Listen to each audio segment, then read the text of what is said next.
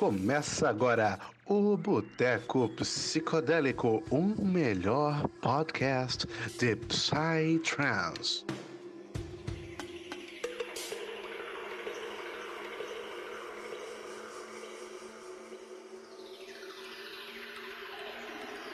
Salve, salve família do Boteco, como é que vocês estão? Muito boa tarde, bom dia, boa madrugada, boa noite, ou qualquer coisa, mano. Não sei que hora nem lugar você tá acompanhando esse podcast aqui, mas sei que se você tá sintonizado com a gente aí hoje, com certeza você é fã de Psytrance, mais ainda. Você é fã desse cara, dessa lenda que a gente vai bater esse papo hoje. O único cara que consegue fazer você se sentir é, uma panela de pastel sendo frito, tá ligado? Eu pelo menos me sinto assim. O Roger se sente nos lugares mais estranhos ainda, que ele vai comentar daqui a pouco.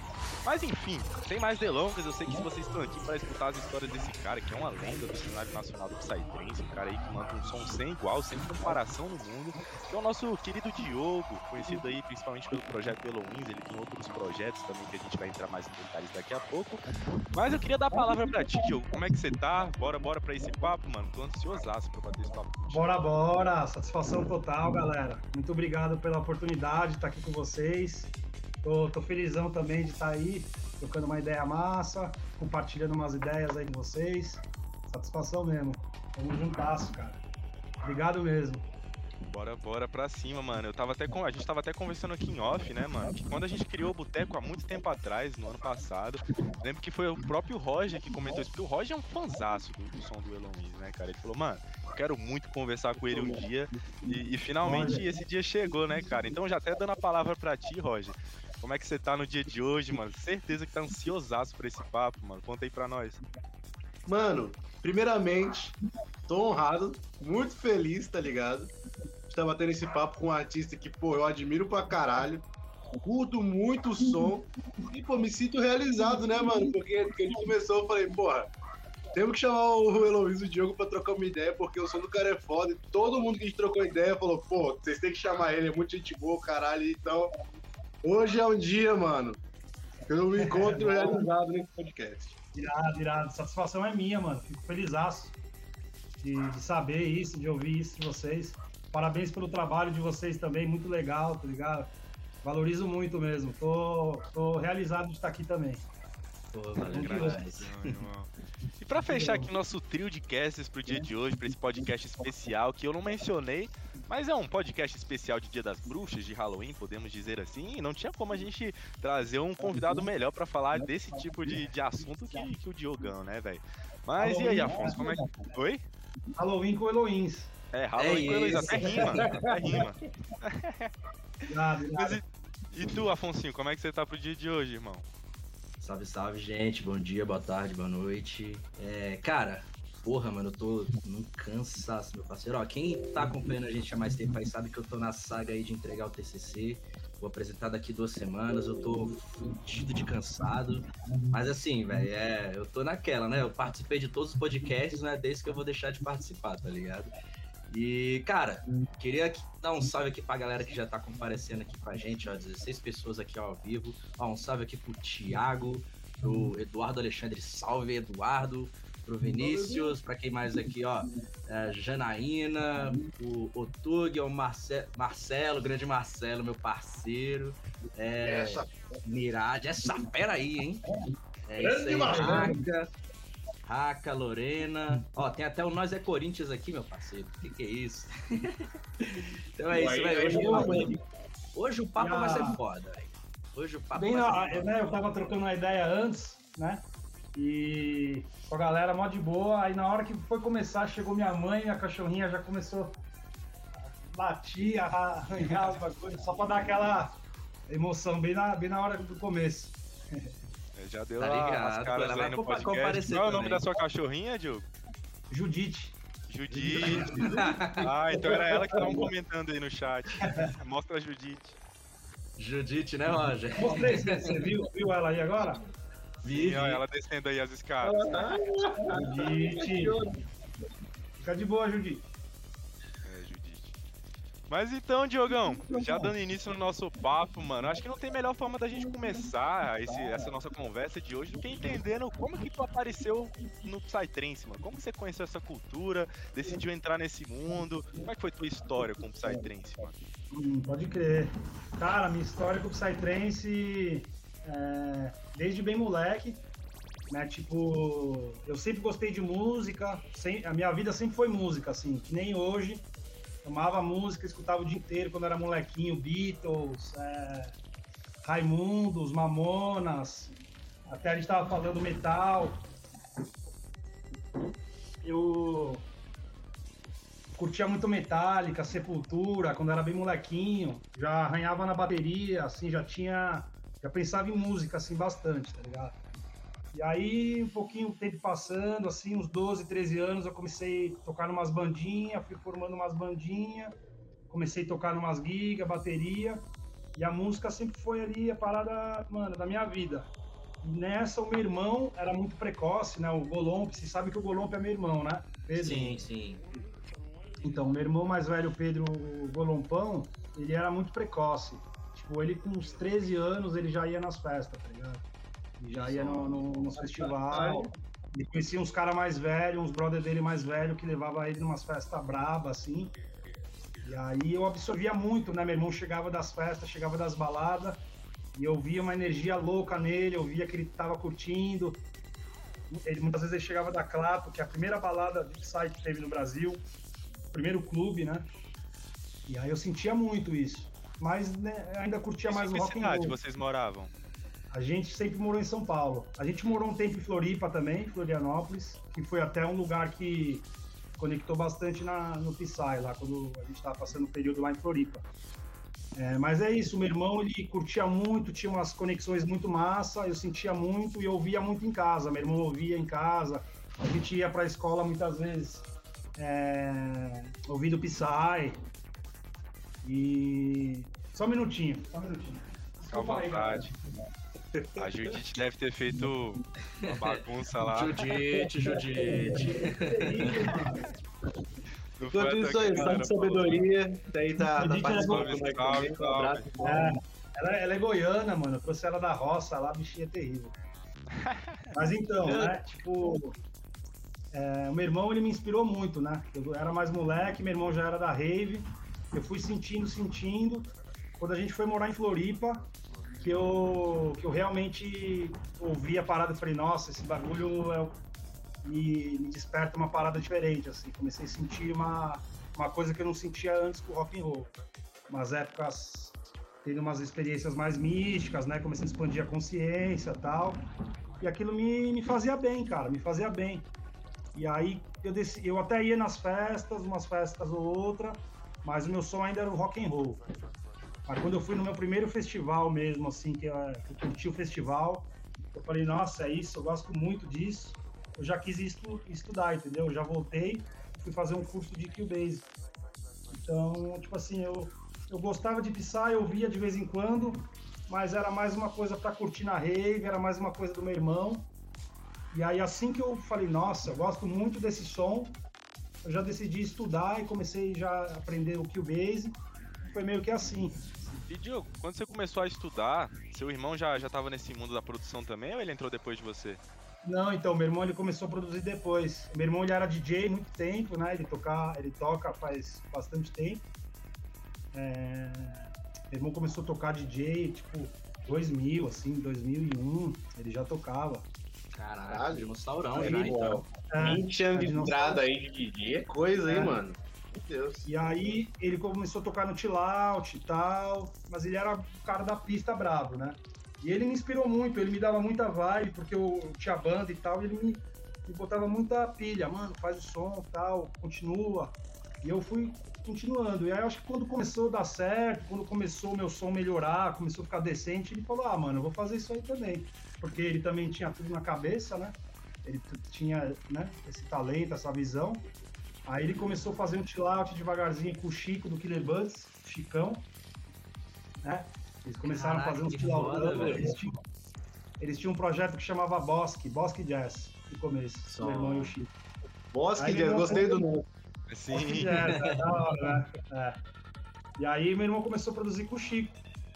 E aí, acho que 2011, 2010, por aí, ele começou full power, assim. Eu comecei a produzir em 2005. Meu irmão começou em 2009, por aí. Mas É, hein, Diogo? Você falou que antes era do rock and roll, metal, então a gente até tava trocando essa ideia, depois foi pro Psy, uma energia totalmente diferente. Eu sinto isso muito também, porque, tipo, tu vai pro metal, pro rock, o é coisa, dependendo da vertente que você for, né? Uma coisa que te acalma, uma coisa que te deixa meio puto, o metal é full puto o tempo todo, né? Que a É, vai bater Aham. cabeça, enquanto o freestyle é uma parada. Eu sinto que é mais imersivo, de certa forma. Tá ligado? Acho que, tipo. Você sentiu isso também? Que, tipo, quando você realmente foi pro freestyle, ele te engoliu? Sim, sim, eu senti isso totalmente, mano. Totalmente. Era um som que me completava total, assim, eu me sentia totalmente em casa, né? Sentia que era uma parada mística. Eu... E é isso, né? É, é tão profundo, né? O Psytrance, a psicodelia, né? Que é a- você- vários anos você segue nesse, nessa conexão e você tá sempre aprendendo, descobrindo novas sensações, né? Novos, novas visões.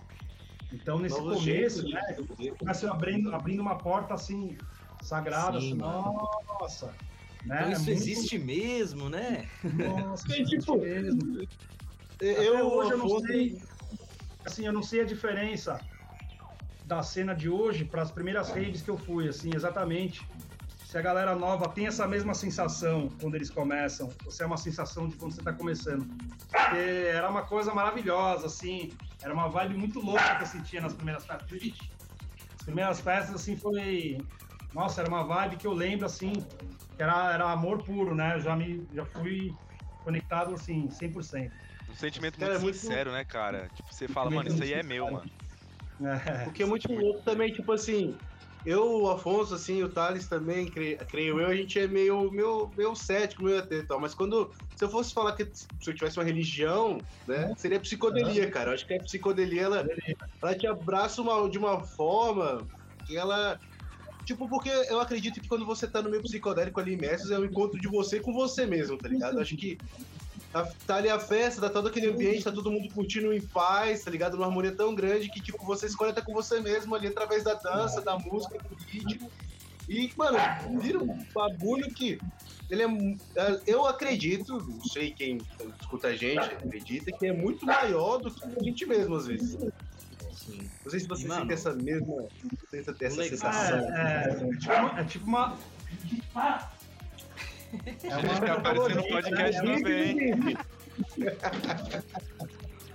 É um estudo antropológico, né, mano? A gente tá conectado com a parada. E sempre, sempre. Puta, mano, me desculpem, mano. Peraí. Relaxa, Pode relaxa. falar. Ela quer contar as experiências dela com o Psy também. Ela vê Ela todo quer o processo criativo, ela quer falar, esse cara é bom. Meu, Olha, o olha meu meu pai. dono toca um som Daqui a pouco absurdo, ela relaxa. Daqui a pouco ela relaxa. Ela fala, meu pai toca demais. Hum. Mano, é uma parada que eu sempre lembro, assim, essa é a questão do todo, né? O todo, né? O somos um, né? Psicodelia, né? Muito fala assim, somos um, né? E até onde que vai esse somos um, né? Também acredito no, no- que nem que você falou, cara. É, psicodelia é a nossa religião, né? É onde a gente se encontra ali, a gente aprende muita coisa da vida na, naquele microcosmo, né? Na, naquelas situações, naquela energia, na música. A gente vai tendo insights, né? Vai conectando, con- conecta com essa coisa superior, né? Que tá dentro de cada um. Pra mim, eu sempre vi isso, essa parada do todo. Eu sempre chega pra mim essa, essa coisa do todo, né? Que tá tudo conectado, né? E assim, aí você vai aprendendo sobre isso, né? Como que, como que é essa, né? Essa interconexão, né? Você pode chamar de Deus, de universo, né? Consciência suprema. Mas Cara, é muito louco, é uma benção, né? O Psy é realmente uma benção. Proporciona, assim, um- acessos é, inimagináveis para todo tipo de pessoa, né? Mano, E E a galera essa usa- relação do, do, do Psytrance com a sua evolu com a sua crença atual, né? Digamos a sua, a sua é, individual desenvolvimento espiritual, digamos assim. Você tem uma história, porque você já estava até entrando nesse mérito, né? Com esses comentários que você fez agora há pouco. É, como é que foi esse processo para você? Pode crer. Mano, é... eu sempre fui assim um pouco. um pouco místico desde moleque, assim, eu sempre gostei, assim, eu fui meio fui meio aéreo desde moleque, eu sempre tive várias viagens, viajava quando era moleque, por isso que eu me sintonizei muito assim com o Psy. É, quando eu era mais novo, eu, eu tinha minha sensibilidade e tal, mas é isso, o Psytrance ele realmente foi me mostrando assim, eu fui me identificando muito, né? É, no começo você, você percebe que é uma cena que tem a ver com aliens, né? Aliens, outra dimensão. Você, nossa, eu gosto, alienígenas e tal. É, tem até a ver um pouco com o seu ego no começo, né? Mas aí você vai realmente vai conectando, né, na parada. Você vai entendendo, assimilando, né? Assim, o que que é essa, essa psicodelia, né? Aonde que estão os aliens, né, dentro né, dessa parada e tudo mais, assim. Então é, é, é um percurso, né, que a gente vai percorrendo e vai, vai sintonizando, né, com uma coisa. E a gente tem sempre a oportunidade de aprender de novo e né? Porque tem vários trigs também, né? É muito louco, assim, é uma tecnologia, né? Eu, eu, eu acho, assim, né? A rave parece que é uma tecnologia muito louca de evolução, assim, né? Cada um tem o seu, a sua matriz, mas ela trabalha ali para cada um, né? Trabalha, é, tá trabalhando a evolução, assim, para cada Isso um. Isso que você falou da tecnologia, pô, é que. É, é, o que você falou da tecnologia eu acho interessante, velho, porque, tipo assim, né, na, na, nas raves, até em festivais na, na, música eletrônica em si, mas especificamente do Psytrance, é, cara, a gente tem o mais, assim, o mais elevado nível tecnológico, né, que são as próprias músicas em si, e elas misturadas com o, máximo do, do, do, primitivo também, que é o que a, a é psicodelia é a conexão tribal, né, cara? É, mano, eu acho isso muito louco, velho. Essa, essa, sabe, é, é, esse choque de ideias, mano. Você tem, tipo, tecnológico e você tem pri, o, o, o, tribal ao mesmo tempo, mano. Isso eu fico fascinado, velho, quando eu vou na rede. Pode crer, pode crer. No caso, eu falo tecnologia, no, no caso eu digo uma tecnologia superior, entendeu? Só, é. Uma tecnologia agindo né, na, como se fosse um programa ali, né? Quase que uma é ferramenta, né? Uma, uma ferramenta, ferramenta para atingir é. essas coisas. Eu digo uma ferramenta da outra dimensão para trabalhar Cara, aqui, assim, né? como se fosse uma, um evento mesmo, né? As coisas acontecem, mas está tá conectado com coisas do além, né? Isso me remete muito ao papo que a gente teve com a Lu, inclusive abraço Lu, da Papos Psicodélicos, que ela falou que a experiência dela numa, numa rave foi que, tipo, seres pleiadianos se comunicavam com ela, tá ligado? E, tipo, ela foi trocar ideia com outros DJs e tal, e ela disse que esses DJs também falavam, pô, realmente, eu tento transmitir essa mensagem dos pleiadianos através do meu som. Tipo, tem um pouco a ver com isso também, né?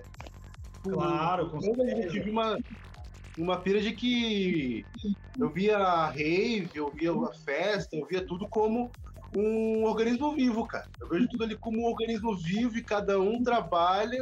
Não sei se foi viagem minha, mas cada organismo, cada um ali que tá curtindo, que tá emanando a sua boa energia, que tá, tá ligado?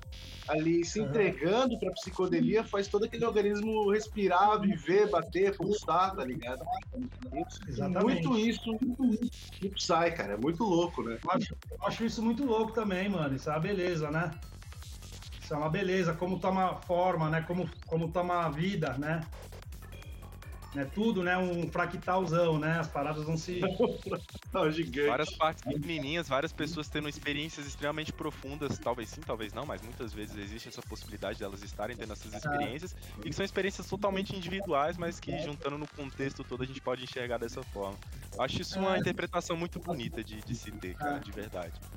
É, e tipo assim, o que acontece, muitas, por exemplo, muitas vezes alguém te fala uma coisa, nem você, a sua consciência que entende, né?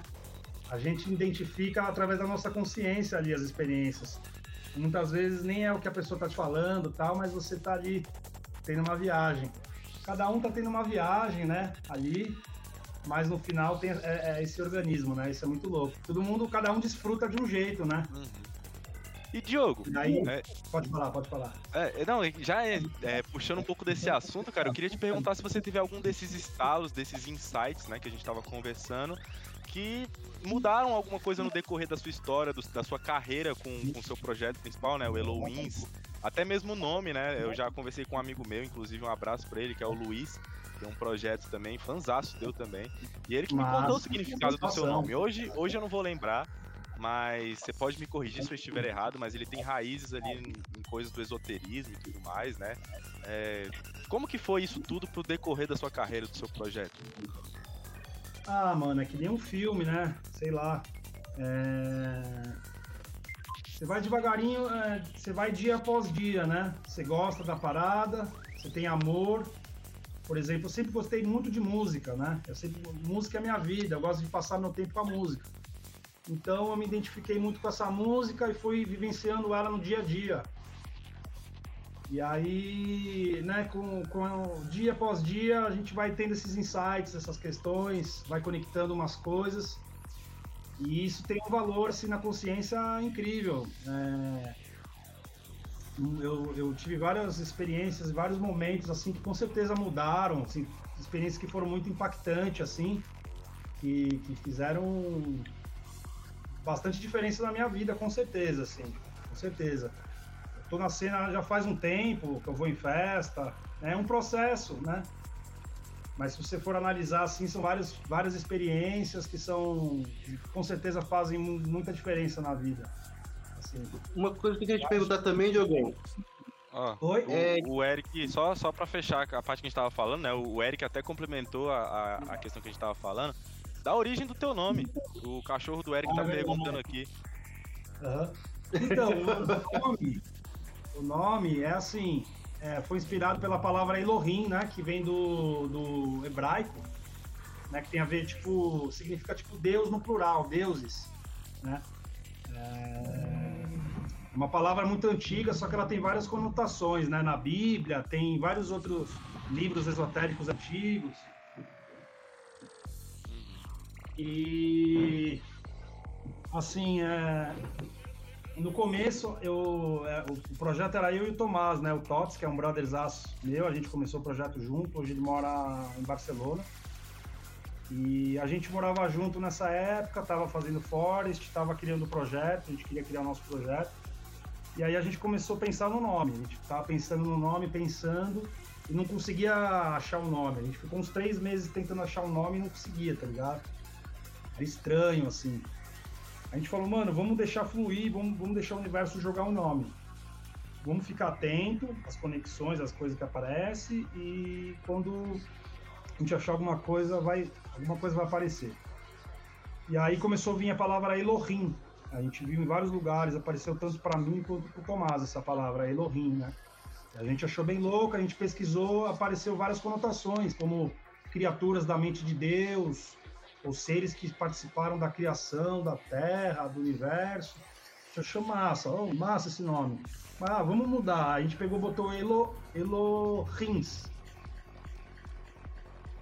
Aí ficou meio estranho, Elohims. Aí com E, com normal, com H e S. Aí a gente, não, vamos, vamos deixar essa palavra só como inspiração. Aí, sei lá, assim, num- numa viagem, troquei o, o W pelo H botei o Z no final. Aí eu achei que soou bem.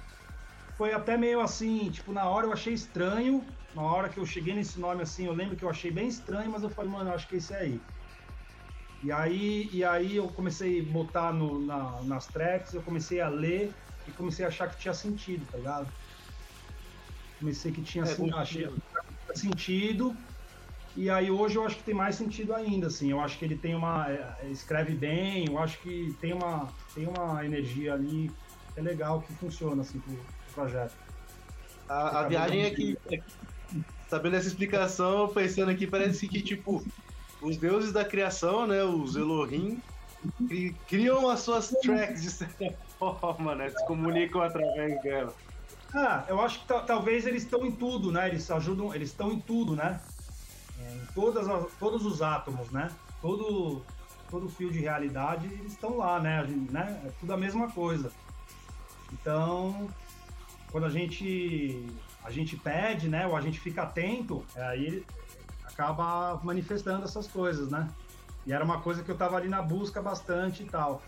E na hora não entendia muito, hoje faz mais sentido para mim, assim mas eu gosto de saber que é um nome. Para mim, ele é um, é, é um nome. Que foi inspirado nessa raiz, assim, mas eu gosto de lembrar que é um, é um nome específico, assim, sabe? É massa que Não tem uns pode links ser o nome de uma pessoa, sabe? Pode ser um nome, assim, de uma pessoa, de um lugar, sei lá. Véi, eu tava. Montes tendo- Elohim, olha só. Realmente parece Montes que combina com o nome. Tem um, tem um lugar na Califa que chama Elohim Lake. Elohim Lake. E o Elohim, Elohim Resort. Tinha que fazer uns clipes por lá, umas paradas assim. É, Lá, mano. Fazer uma livezinha lá, né, mano? Da hora. Aí, Diogo, você falou que vai muito tempo em festa, tá? Hoje em dia, tipo, a gente já conversou com muitos DJs e tal. E sempre que a gente pergunta assim, ah, você vai em festa ainda? Você ainda escuta muito Psy? Alguns dizem, ah, eu escuto bastante ainda. Normalmente agrada mais do noturno, que escuta mais. Eu não quero botar uma parede aqui, família. Não vou botar uma parede. Mas, tipo, normalmente a galera que é mais noturno escuta mais e quem mais Júnior escuta de menos, assim, frequenta menos festas hoje em dia por causa do trabalho, claro, rotina corrida e tudo mais. Né? De ambos os lados a rotina é bem corrida. Você ainda, tipo, tira um tempo assim na sua agenda pra, pô, quero ir num festival, cara. Quero dar uma extravasada, quero dar uma curtida, relembrar as raízes, tá ligado? Você ainda Ah, faz isso?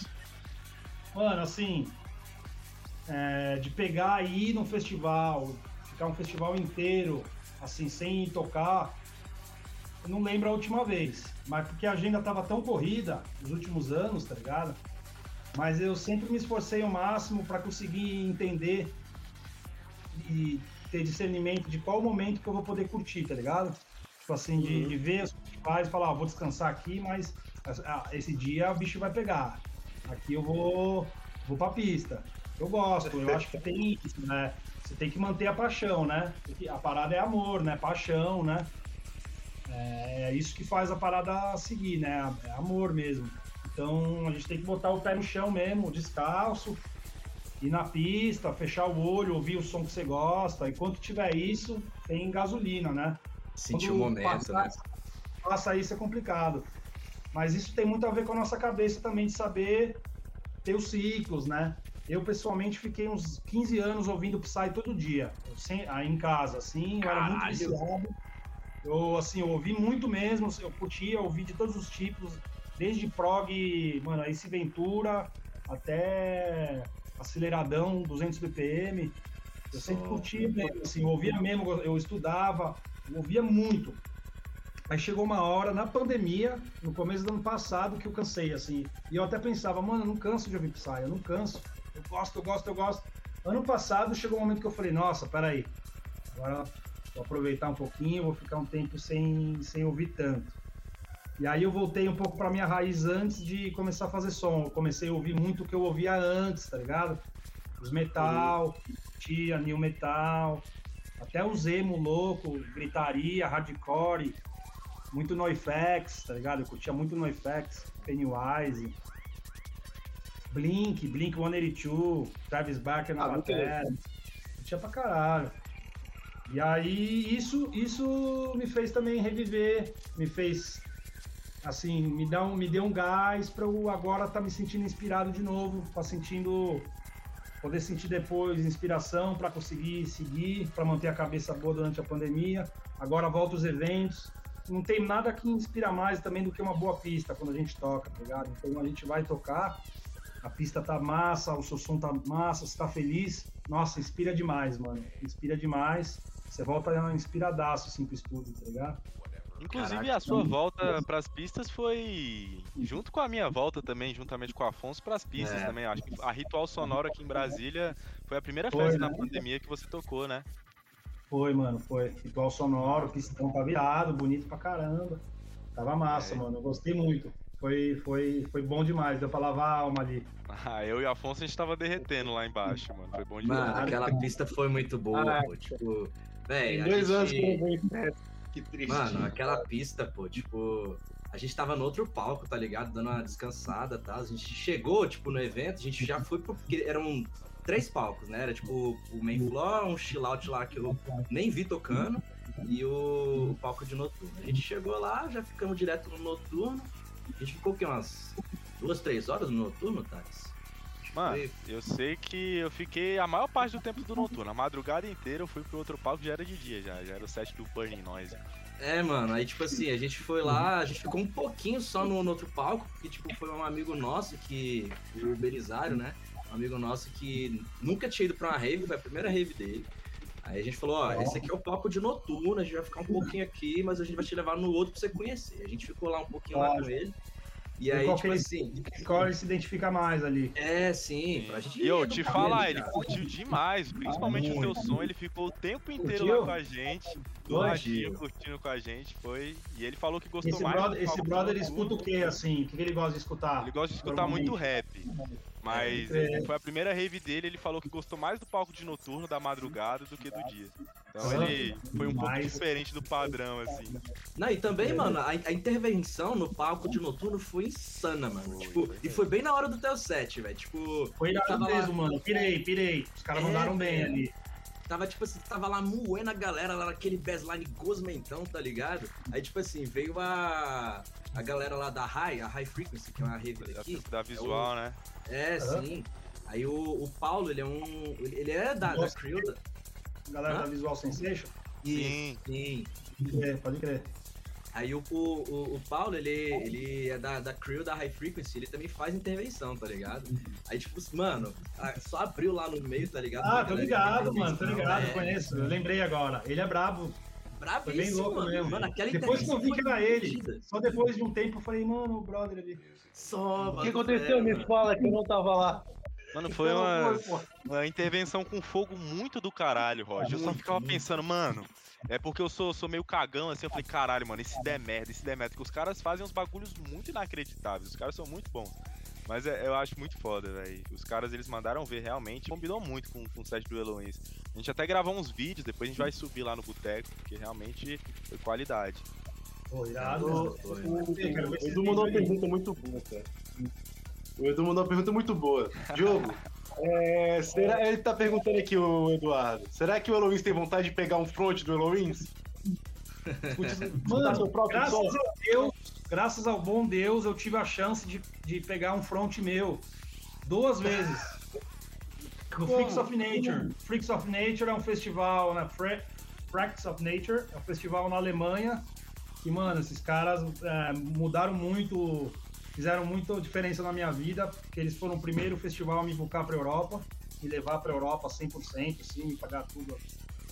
E aí, eu fui bucado para tocar no Freaks of Nature, primeira vez, como Dysfunction, né? Que é o meu projeto antigo. E eu falei pro cara, mano, tem um projeto que chama Eloins, ele ouviu e falou, mano, pode tocar. E aí eu toquei lá e a galera curtiu, tá ligado? Então esse ano foi 2014. Aí todos. A, a, 2014 até 2019, não, 2018, que foi o último ano, eu toquei em todos. E Ah, foi muito aprendizado, muito curti demais. É, 14, 15, 16. Aí os dois últimos anos, 17 e 18, eles fizeram sound system. O palco era no meio da pista e lá na frente tinha os Function One, afinadíssimo. O mestre do Function One ia lá e. Então, mano, eu cheguei nesse festival, juro por Deus. Eu vi os caras tocando no meio da pista, falei, fudeu, é agora. É hora da verdade, mano. Tô aqui, agora eu vou ouvir meu som, vou ver a real, mano. Eu, eu colava do lado do. Tipo assim, o cara tava tocando aqui, ó. E eu me conseguia vir bem pertinho da onde o DJ tava, assim. E eu ouvia, aí o som bateu redondo, pá, pá, pá, e eu via que o cara tava felizão. Eu falei, mano, fudeu, eu vou ouvir meu som, vou ouvir que é uma, é uma merda. Fiquei meio apreensivo, mano. Na, na hora que eu fui tocar, que eu botei a primeira, eu fiquei felizaço. Eu gostei do resultado. E aí manjar pra começar, tá ligado? Ia manjar, aí mais gorda. Só, essa música é, é massa, velho. Isso é massa. Aí eu ouvi, eu falei, caramba, mano, chegou macio e tal. Aí eu, pô, toquei felizaço ali ouvindo as músicas, primeira vez que eu toquei, aí o outro ano também. É animal tocar ouvindo o seu som. Eu vi que tem uma série de fatores ali, não é tão fácil. Tem um monte de fatores que fazem a diferença, mas os caras souberam fazer bem, velho. Pista no, o DJ no meio da pista e as caixas na frente. né?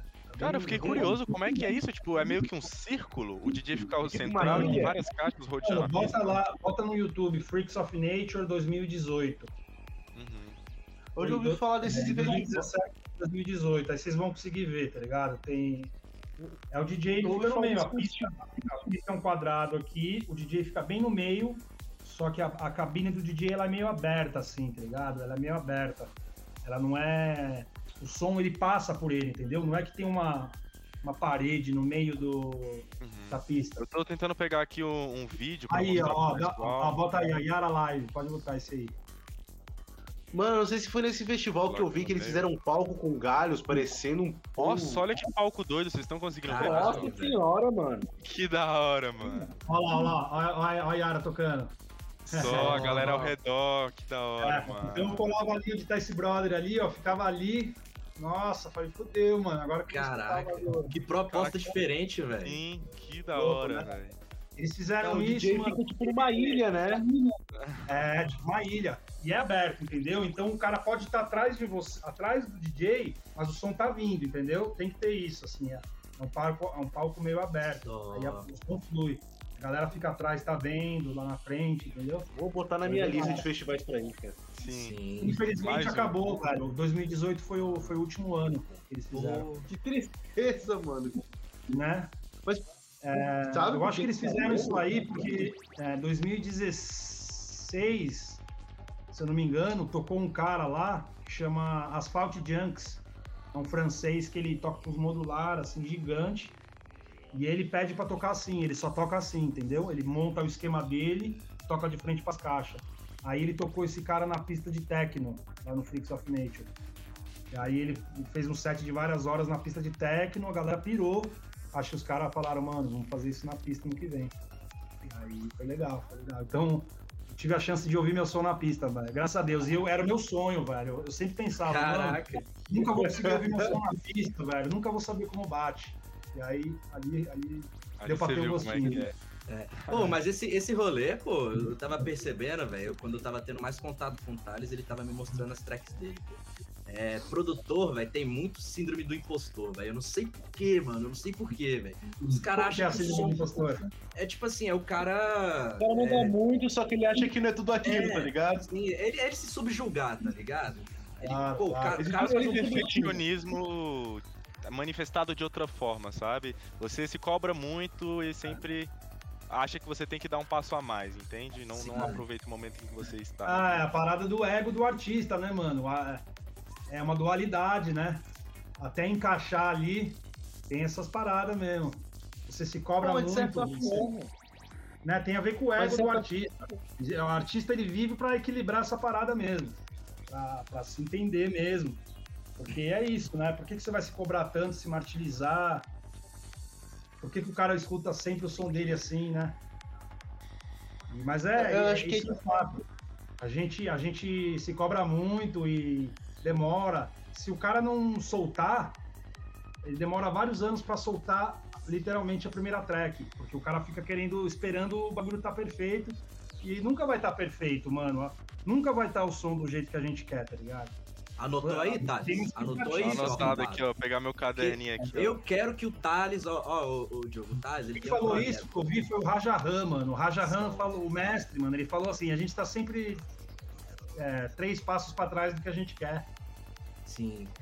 E é isso Isso é que real. mantém, isso que mantém a gente na busca, tá ligado? Senão você vai falar, ah, meu som é fodão, meu som é fodão. Mano, até o Derango, com certeza, o Arjuna, o Kinzaza, mano, se você entrar dentro da cabeça do cara, você vai ver que o cara ele tá sempre querendo tocar, ele tá sempre se enxergando as imperfeições dele, tá ligado? Por isso, mano, acho que o cara que falar meu som é fudidão, puta, a- a- estagna, É, né? Eu falo com Acho os que outros, ele tá "Thales, fazendo dois é gumes, né, fudidão, cara?" meu parceiro. Dali, É, moleque. Mas falar, pra falar. É uma faca de Ah, dois gumes, né, mano? Você se, ter, se cobrar muito e também, é, tipo, se cobrar tanto a ponto de não fazer nada, né? É uma faca de dois É, é. Tipo, você se cobrar pra poder fazer uma coisa melhor, pra dar um passo, querer dar um passo à frente, e, ou se cobrar tanto a ponto daquilo virar um fardo. É, sim. é foda, cara. O equilíbrio é É esse equilíbrio, é isso que eu disse do ego do artista. É se achar esse equilíbrio entre você tá. Qual é a intenção de fazer um som, né? Por que, que você faz aquele som? Qual é a sua intenção? É de ser perfeito, de ser mu- muito bom, ser melhor que alguém?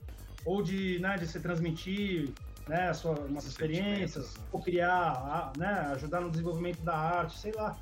Então, tem, essa, tem esse labirinto, né? de Você se entregar, de entender né, a situação, né? E, e, Diogo, até entrando você nesse. solta, você solta e curte. Quando você tá. Quando você não tem esse apego, quando você não tá querendo. Não é vaidade do ego, você solta e vai do jeito que dá, né? E você vai evoluindo. Nossa. Você vai evoluindo, vai aprendendo, vai melhorando. Porque nunca E- vai estar do jeito que E. Diogo, você falou aí em relação à verdade do som, propósito do som. E qual é o propósito do seu som? Por que, que você faz Psytrance? As é palavras da minha boca, isso? Você ia falar isso, Roger? A gente tá, a gente tá Ei, ei, ei, sincronizado. É, então, o, o propósito é, é tentar cumprir o que a gente veio fazer na Terra, né? Cumprir a, no- a nossa parte boa, é entender quem a gente mesmo é, que no caso, quem eu mesmo sou. É, eu entendi que o meu propósito na vida tem a ver com a música, é, a arte, e eu acredito que a arte ela faz parte do desenvolvimento da evolução humana, né? a arte ela vai ajudando a cocriar a evolução.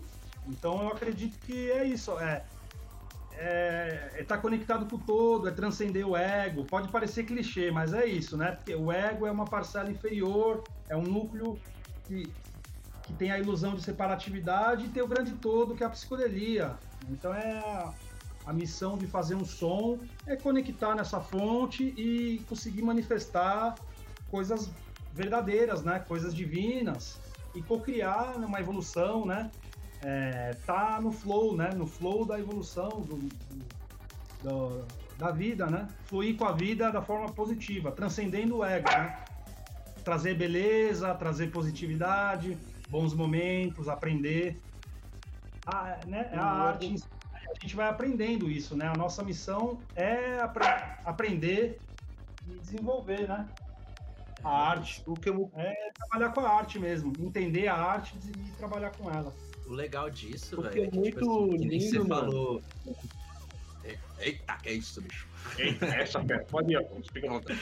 É, o que eu ia falar é que, tipo assim, o legal é que você teve é, bastante tempo de, de, de estrada e possibilidade de experimentar, né? Você teve o seu primeiro projeto, Dysfunction, e, tipo assim, foi passando o tempo, você foi adquirindo mais experiência, você foi é, adquirindo novos conhecimentos, né? Foi aumentando Outras os BPMs. É, outras coisas foram te agradando. E eu digo isso porque, por exemplo, né, eu tava aqui lendo uma das perguntas aqui que o pessoal tava mandando no chat, e eu queria cair justamente nessa pergunta que, que o Eric mandou, né? Ele falou assim, cara, como que surgiu essa parceria em que você entrou pro casting da Parvati Records? Porque, pô, né, você já tinha já o seu projeto inicial, você já né, começou como é, DJ, seu irmão foi te influenciando, você criou o Dysfunction, produziu, né? Tempos depois, com novas experiências, você fez o Eloins, e aí, com o Eloins, né, pô, o Eloins é um som muito maduro, é um som que, poxa, é bem viajadão, você traz muitos elementos da floresta, que particularmente... Muito eu texturizado. gosto- É muito texturizado, eu particularmente sou muito fã. Valeu, valeu, obrigado, obrigado. E aí, com certeza, tipo, por causa dessas experiências, por causa do próprio mérito seu, dedicação, você conseguiu entrar no casting da Parvati. Que, tipo, pô, é uma da- das labels, assim, mais famosas do Psytrance. Pra mim, a label mais icônica do Psytrance mundial é a Parvati. Sim. É minha label favorita. Eu já digo aqui de antemão que é minha label favorita. É isso. É, mano, foi, foi uma grande honra mesmo, era um grande sonho, viu? Vou falar pra vocês, era um sonho, eu era muito fã também da Parvati. Tipo, muito fã mesmo. Amava, velho. Nossa, eu era fã. 2010, no Freaks of Nature mesmo, teve o Parvati Stage, 2010. Meu irmão foi, velho. Meu irmão foi, tocou só todos os melhores. Era um sonho ver aqueles caras, Drone Bix. Nossa, é, é, Ocus Pocos, Mobile, Derango, a porra toda, mano. E eu, e eu em casa falando, porra, mano, meu irmão tava lá. Mas eu tava fazendo som. Tava, tava fazendo som. Mano, é. Tipo, o Dysfunction foi uma escola pra mim. Eu passei vários anos produzindo, muitos anos ali, no estúdio, fechado, fechadão, tá ligado? Perdendo rolê, né? Ficando antissocial, sem comer, tá ligado? Trancado, tá ligado? Tentando fazer som, tentando fazer som. E era a época do Dysfunction, assim, eu, eu penei muito essa, essa época, tá ligado? Não tinha grana pra nada, morava com meus pais, não tinha grana pra nada e ficava fazendo som, fazendo som. Aí eu, essa época eu plantei muito. Daí quando eu entrei no. Quando começou o Eloins, eu já tinha trilhado, assim, plantado bastante com o Dysfunction, entendeu? E o meu irmão, como eu falei, meu irmão ele é muito conectado. tem uma conexão assim, fora da curva. E ele já era amigo do, do Giuseppe, tá ligado? Ele era já amigão do Giuseppe, das pistas. E o Giuseppe já sabia que eu, que eu fazia o Forest. Antes de ter o Eloins, ele já tinha ouvido uns, um trechinho meu, assim, de, de, de Forest, assim. E aí o meu irmão falou, ó, o Diogo tá com projeto novo aí e tal, meu irmão, mano, tem que ouvir, Giuseppe. Ele falou, manda aí pra mim. E um dia meu irmão mandou, meu irmão mandou o som pro Giuseppe. E ele falou, quero lançar. Caralho. Nossa. Começou, mano. Foi bem assim. E eu tive a chance também, foi bem isso. A, o pulo do gato foi que tinha acabado de entrar na Parvati. Eu fui fazer a primeira tour do Dysfunction na Europa. Então meio que conectou, assim, era um artista da Parvati novo, vindo né, do Brasil, vindo fazer um turnê na Europa. Mas não é que eu já estava fazendo um super turnê do Eloins, era, era o Dysfunction, que eu já tinha quase 10 anos, entendeu? Eu já tinha. Dysfunction me levou lá depois de 10 anos, eu tive a sorte de conectar essa parada do estar fresh, ter acabado de entrar na Parvati. Então isso impulsionou legal, assim. Que da hora, mano, essa história. O que é muito interessante também é que uh, falando de Parvati, de convites para demos e tudo, e falando do convite que você tenta que você recebeu também da DM7, né, fazer parte do casting ali de bookers, né, que é hoje o maior book do Brasil de artistas, né? E, tipo, uhum. ver um, um, nome forte do Noturno, do Forest, principalmente, que é pessoalmente a minha vertente favorita, ali no meio do tudo, né? Como é que você vê hoje a crescente do som noturno no Brasil? Você me faz, já fez essas perguntas anteriormente para outros DJs, para outros produtores. Eu quero saber como você, como você vê, porque antes era uma coisa meio. Ah, tipo, é muito, é muito, muito estranho, é muito acelerado, é muita coisa para processar no, naquele momento. É muito underground. É muito underground e hoje tá virando uma coisa gigante, crescente, e é a coisa mais. Eu, eu, fico muito feliz porque cada vez mais artistas que eu gosto estão tocando nas, em peças gigantes, né? Mas peças pequenas. Como que você vê isso hoje no Brasil? Mano, é... a cena muitas vezes ela é, se divide, né? Eu não acho legal quando divide muito. Eu acho, eu acho legal quando a parada é uma coisa só, né? Então, não tipo assim, ah, eu sou do Dark, eu só escuto Dark. E aí, não, eu acho isso meio. Acho legal a, a, a galera que vai para curtir um, um, festival de cultura, de conectar com a natureza, encontrar com a galera, e a pessoa se identifica mais com o som da noite ou com o som da manhã, mas tá aberto, entendeu? Então eu acho muito legal a cena tá assim, tipo. A galera vai, escuta o som da manhã, escuta o som da tarde, escuta o som da noite. Tem um som para cada horário, tem um som para cada tipo de brisa, né? Cada hora tem uma brisa, tem né? uma trip, uma viagem. Então, antes era considerado mais estranho, né? O som dark, o som mais noturno era considerado uma coisa mais fechada para aquele tipo de pessoa, os bruxão. E eu acho que está transcendendo isso. Eu acho que tá todo mundo consegue conectar num som psicodélico noturno e pode ter a oportunidade de viajar, sabe? Tem hora para isso. Pode ser que tem, tenha festas que é, tenham um conceito só de música pesada, uma música mais pesada, outras que só música mais leve. Mas eu acho do caralho quando tá tudo misturado, cada hora tem sua. Cada momento tem seu tipo de som. Eu acho melhor quando é assim também. Eu acho muito massa, assim. Eu acho massa demais. Pra todos os gostos, né? É, então assim, eu acho que a galera vai pra. A galera tá ouvindo o Tristan, as tricks de dia, e ela tá esperando o Mobile, o Kinzaza, o Del Torto de noite, entendeu? Uhum. O Eloís também.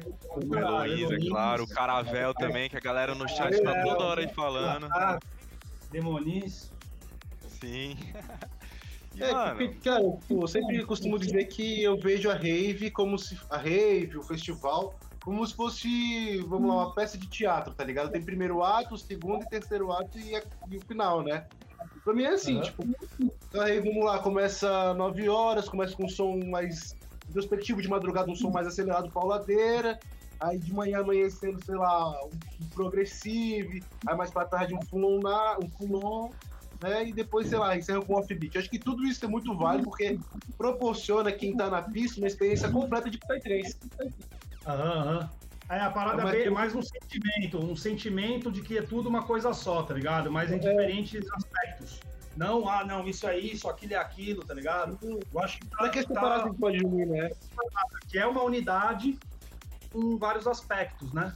Ah, Tem vários aspectos dentro daquele ambiente, vários né, momentos, e isso está sendo, tá sendo vivido aí. Isso é bem legal, mano. Eu gosto demais. Que bom que isso tá se tornando cada vez mais comum, né? Eu fico muito feliz exatamente É. por esses pontos que vocês Bom. defenderam aí agora, comentaram aí agora.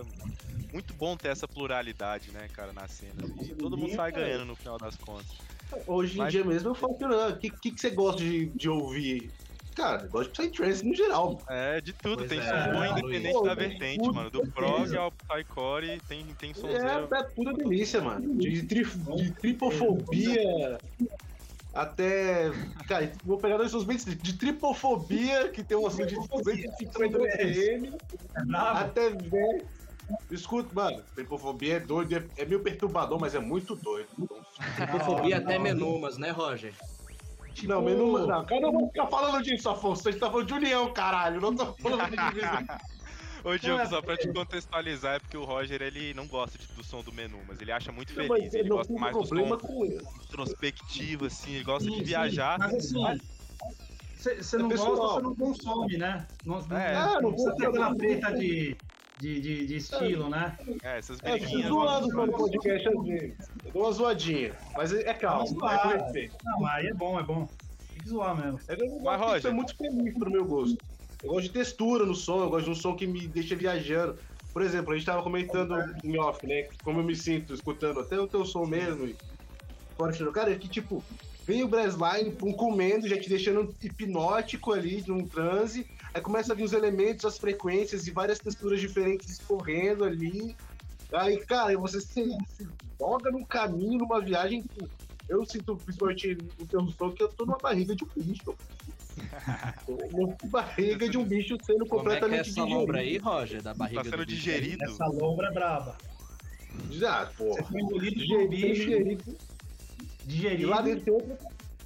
Digerido, eu sendo digerido pelo bicho. E dentro do bicho tem uma floresta com totalmente outra fauna e flora. Se vocês conseguirem entender, me entenderam. Quem não me entendeu, não me entendeu. Viagem, viagem total. Que isso. É, é porque essas, tem- essas viagens são as boas. Sim. É porque pra mim som tem que ter textura, é igual comida. Comida quando tem uma textura só, não, não gosto muito. Tipo, só purê ou só sopa. Não sou muito fã. Gosto de jogar uma farinha no meio, uma batata frita pra dar um croque ali, fica uma delícia. Claro, camadas, né, mano? Várias camadas. Mano. Essa viagem, eu, eu, eu, você tá falando, eu tô imaginando aqui um videoclipe, tá ligado? Tô imaginando a cena aqui? Floresta, Vamos falar pro mundo, Vacão fazer isso aí, mano. A gente É. esse briefing pro Vacão e ele faz esse videoclipe aí pro Eloins com a lombra do Roger. Sim. Pô, caralho, me chama pra ver. Por Não, favor. chama o Roger pra dirigir o clipe, mano. Ele que vai É, fazer a tá dentro, lombra. da cabeça, dentro da cabeça do Roger. o clipe. Isso. Pô, é, é- é perigoso isso aí. Dentro da minha cabeça é um pouco perigoso pra mim. Ô, mas Diogo, mano, mudando um pouquinho de assunto, mano, voltando pros teus projetos, só, só me confirma. Hoje você tem o Dysfunction, né? Que foi seu primeiro projeto, um pouco mais nos BPMs, um pouco mais lentos, desacelerados, que foi onde você começou, né?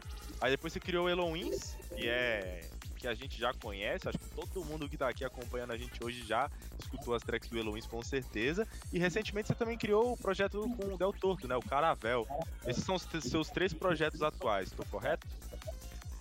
Correto, tem mais alguns. É, primeiro projeto paralelo que eu criei, com- depois do Eloins, foi o God's Carrier, né? Que é eu e o Nuxo.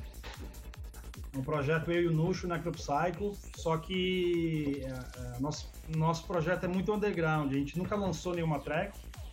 E a gente já tocou, a gente, a gente tem vários trechos de track, a gente já fez vários trechos, assim, várias sessões. Então a gente, só que a gente era muito corrido, então a gente, a gente nunca finalizava muito, a gente fazia uns trechos aqui, um trecho ali, algumas tracks completas, mas a gente nunca não pilhou de lançar. Então a gente gostou da ideia de ter uma coisa bem na meia ali para soltar e fazer um live bem experimental. A gente gosta de sincar os laptops e misturar, botar vários elementos. Então a gente tenta fazer uma experiência bem freestyle mesmo, assim. Eu, Da hora. Primeiro projeto, depois do Eloins, é o God's Carrier. Teve uma vez, inclusive, que a gente tocou no Pulsar, eu, o Nuxo, God's Carrier, junto com o Marambá e o Juliano, né? Que a galera chamou de Quarteto Fantástico lá. Foi. foi Cara, Meu o amigo! Piazer, o Piazer, o, o Diogo, ele comentou desse, desse evento, nosso último podcast que a gente gravou com ele. Ele Ele falou? que na primeira pulsar, juntou essa rapaziada inteira em cima do palco e ninguém entendeu porra nenhuma. É. Ele só falou que foi muito bom, foi maravilhoso, Foi que ele louco, aproveitou mano. demais. Foi irado, foi irado. Alguém faltou, os caras chamaram eu e o Nuxo pra tocar. Vocês tocam agora tal hora? Tocamos. Aí a gente foi preparar lá. Aí tava eu e o Nuxo preparando assim no, na mesa do Pulsar ali. Ah, vamos fazer isso aqui. Aí, aí sentou o Joãozinho Marambá, né? Brother nosso. Ô, tal. Ô, massa, hein? Aí chegou o Fábio Leal assim e falou: E aí, Joãozinho, você vai tocar com eles hoje? Aí o Joãozinho, ô, a gente, ô, vai, mano, bora. Aí, a beleza, bora. Então você já botou ali na nossa, vamos pro palco. Aí a gente já tá subindo pro palco. Quando a gente chega no palco, é, eu, o Joãozinho e o Nuxo, aí tava o Juliano, assim, de, ah, no, do lado do DJ, assim. Aí o Nuxo já falou, vai, Juliano, vai tocar com a gente? Vou. Aí a gente montou lá, foi bem louco, Caralho, mano. que crossover. E assim, Caraca, é bem mano. isso, é, vai disparando, é só a gente linka os laptops, tudo tá warpado, então tudo, tudo consegue entrar no beat, né? Sempre que aumenta um BPM, sobe outro BPM, é muito louco isso. E a cada um Cara. manejou ali pra. Só pode ter um, um grave sempre, entendeu?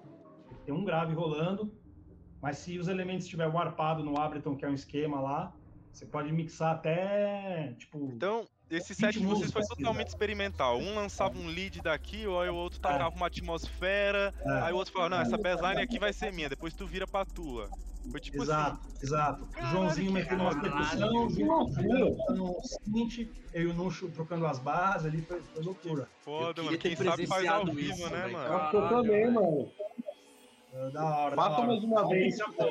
Uma memória boa esse dia aí. Ó, se E liga aí, aí, produtores mano? de festa. Se esse cara tá contando essa história aí, eu acho que tem que acontecer de novo, hein? Tem que Pode acontecer de de novo, hein? Mas maneja aí pro ano que vem.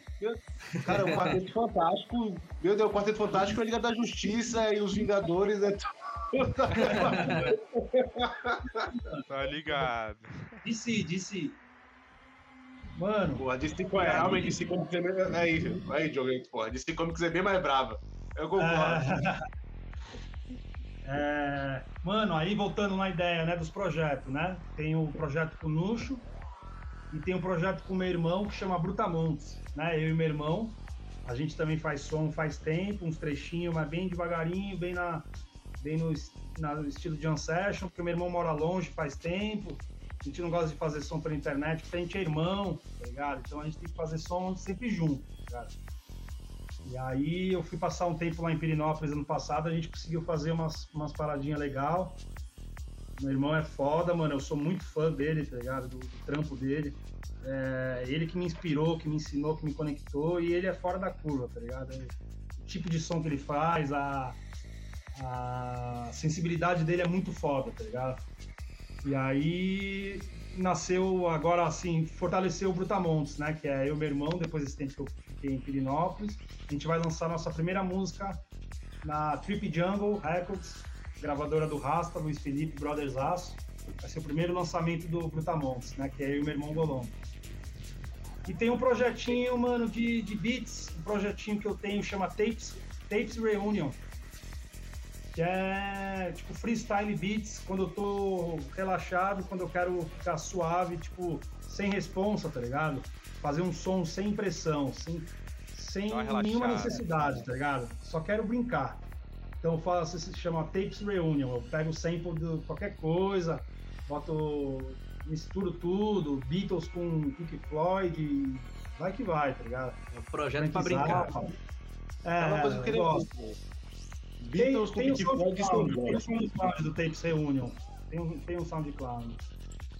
Vou dar uma- Mas, Cara, assim, nunca lancei nada, assim, mas eu, eu tenho esse projetinho aí. Talvez mais pra frente eu dê mais, dê mais energia, assim, pra lançar. Eu nunca eu lancei. fiquei hypado foi que você comentou do teu projeto com o Dolomp, né? O Brutamontes, cara. Irmãos Forest, né, cara? É, Vocês têm vontade de colocar esse projeto mais pra frente, fazer acontecer, ou é realmente algo mais que vocês levam o hobby? Não, assim, então, isso que eu falei, é, vai sair a primeira track agora, né, numa compilação. vai, vai ser a primeira track.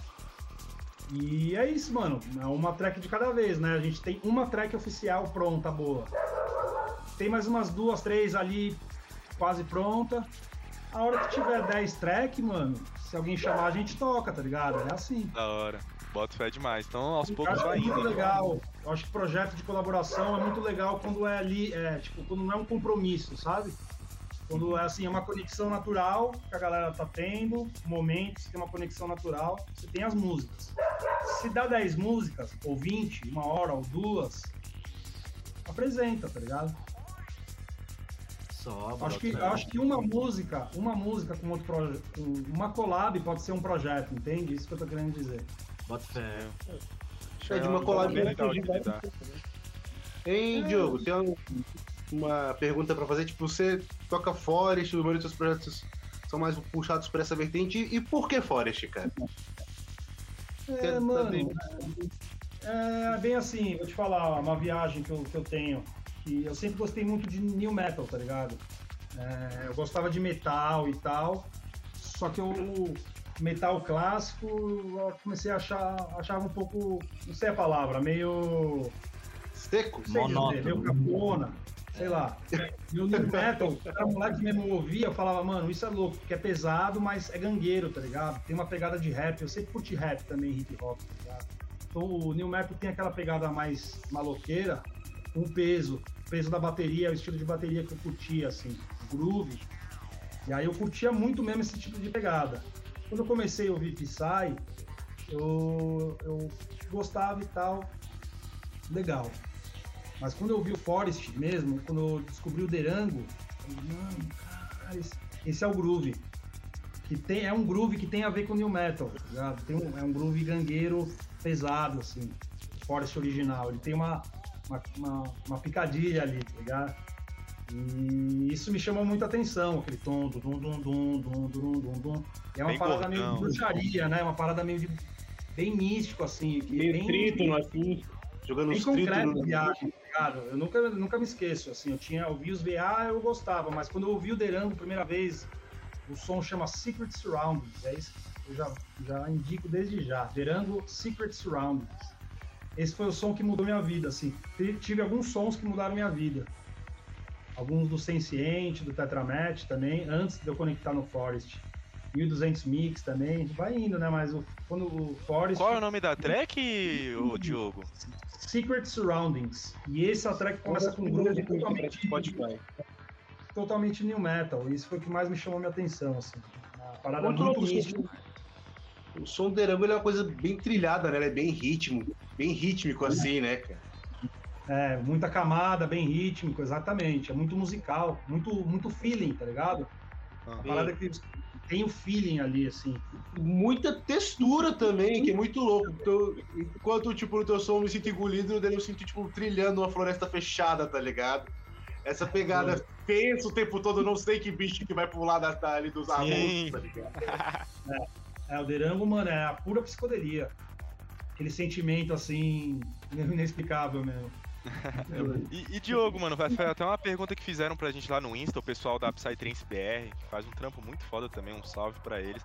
Eles abraço. perguntaram sobre as tuas referências, cara. É, eu acho que pro projeto Eloins, principalmente, você já tava aí comentando do Derango.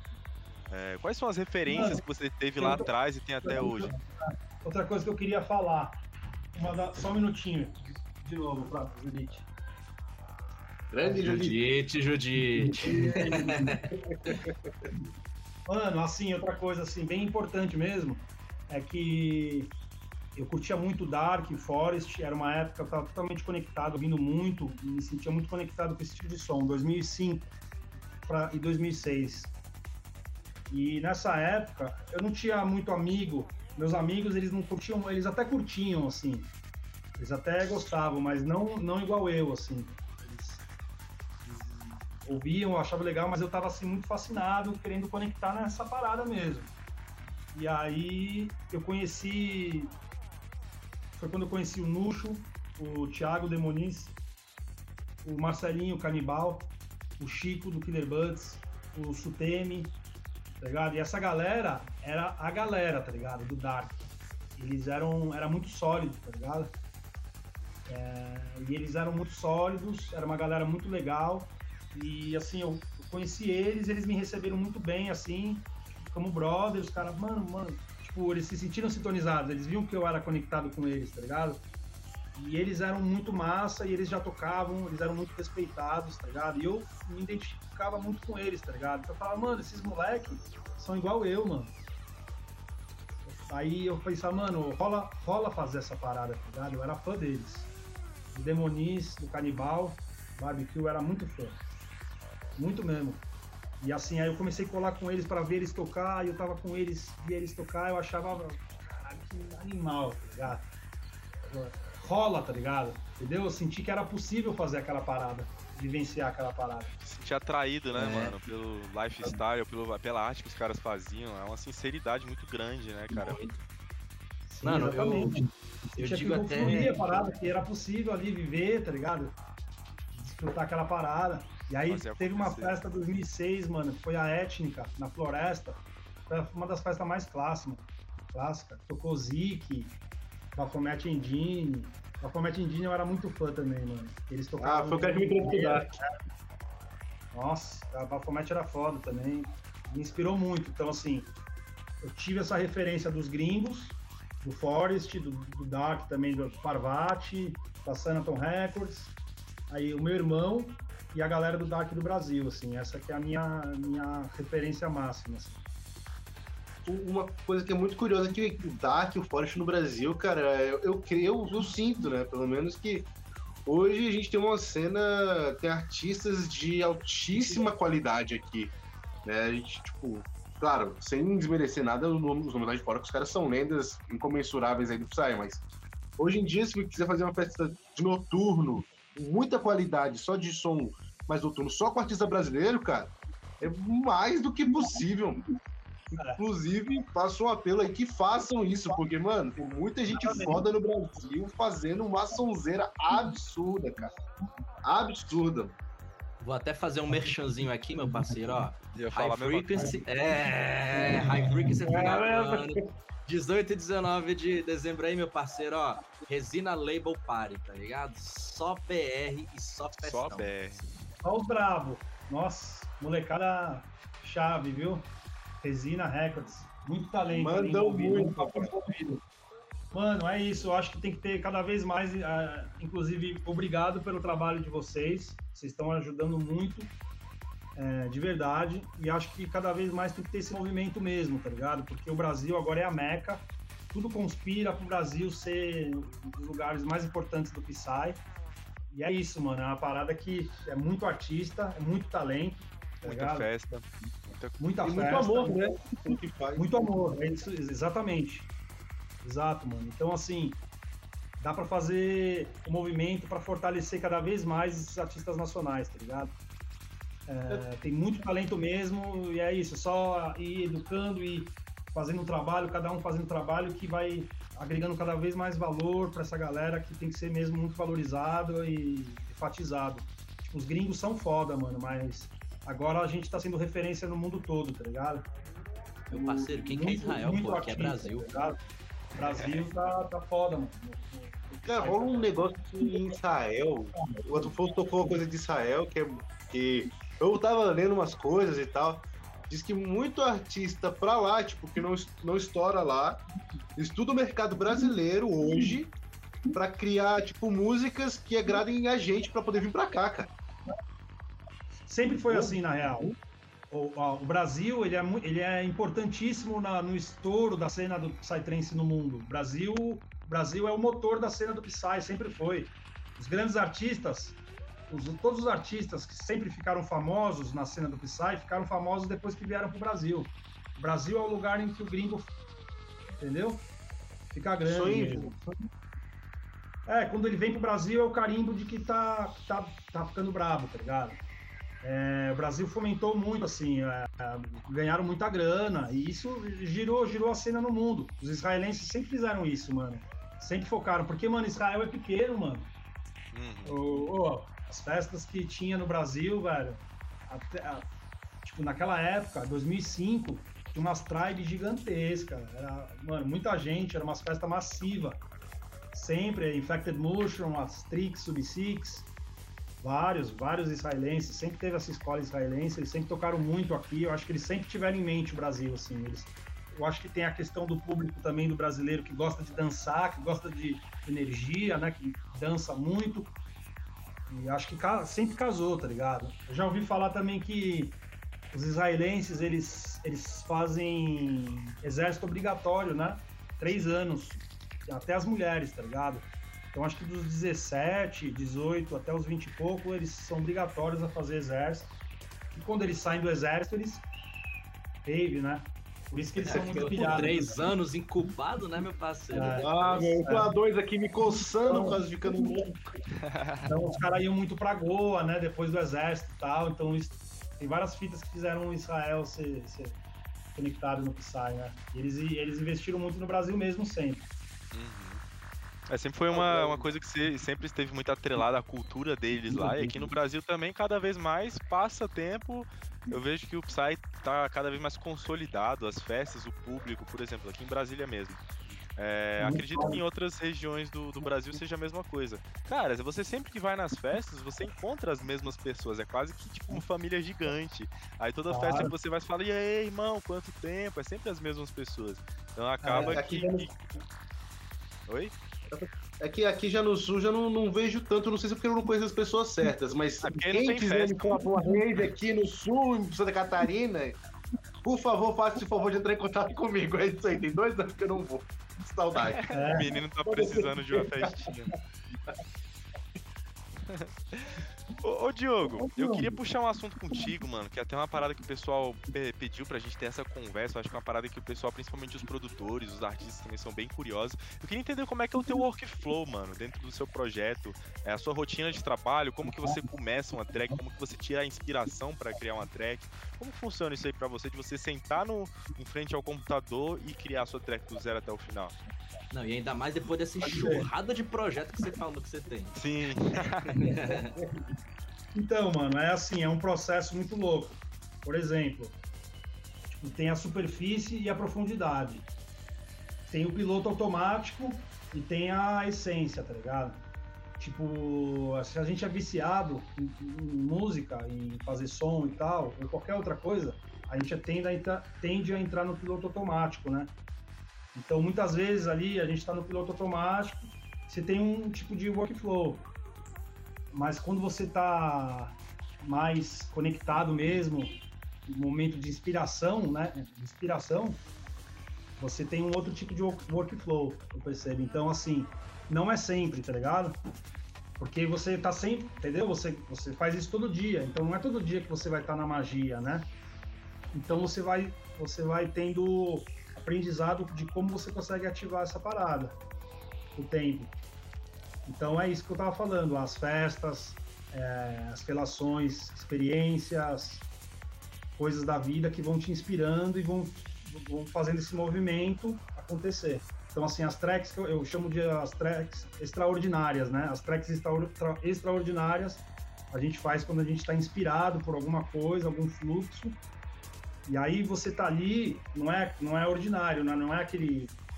Se você tá lá fazendo que nem todo dia, você tá focado.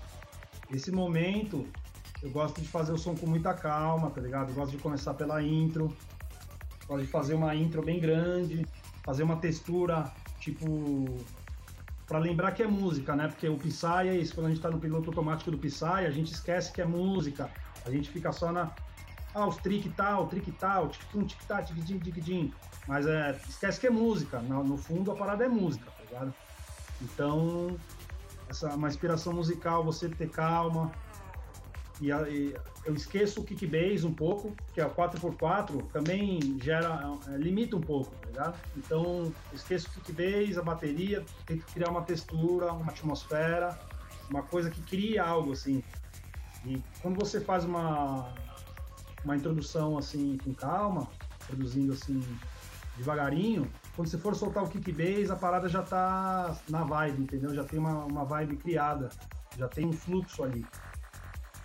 Então, aí eu vou com calma, tal, começo o kick bass, aí, aí, aí eu vou sentindo bateria, vou tirando sons, Aí muitas vezes, aí na hora que eu começo esse kick bass, aí eu começo mais trabalhar com synths. Tento criar vários synths, vou criando synths, deixo uma base e vou criando vários synths, assim. Aí eu vou sentindo, aí eu vou, opa, vou, aí eu vou trazendo devagarinho, aí vai indo. Aí depois é muito assim, sem regra, assim, não tem uma regra específica, assim. É tem um modo de operando né? X, assim, sabe? É sempre. É um, cada vez vai de um, de um jeito. Muitas vezes você cospe, né? Uma inspiração, uma viagem assim que plum, sai, você vomita, aí você vai lapidando e tal. Né? Depende Pega do. várias, da, várias da ideias que você fez juntas também, né? Oi? Você pega várias ideias que você tipo, tem ideias separadas, depois você junta elas também. Ideias separadas, é, exatamente. Você, você lembra de uma parada que você queria colocar, tá ligado? Hum, Bem. É, é, é até único, né, pra cada track. Mas é isso, eu gosto de começar pela intro com calma. E eu gosto quando. Esses momentos que você tá bem inspiradão, fazer as paradas com calma tal.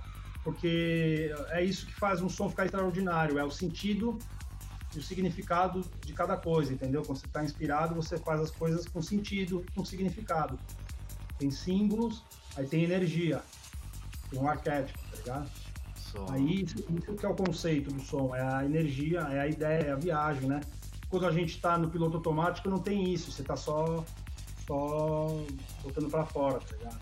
Também não é errado, tá ligado? Então acho que cada artista tem esse equilíbrio entre esse momento de mais inspiração e esse momento que você tá mais ali, mais botando para fora, né? Mais mecanicamente.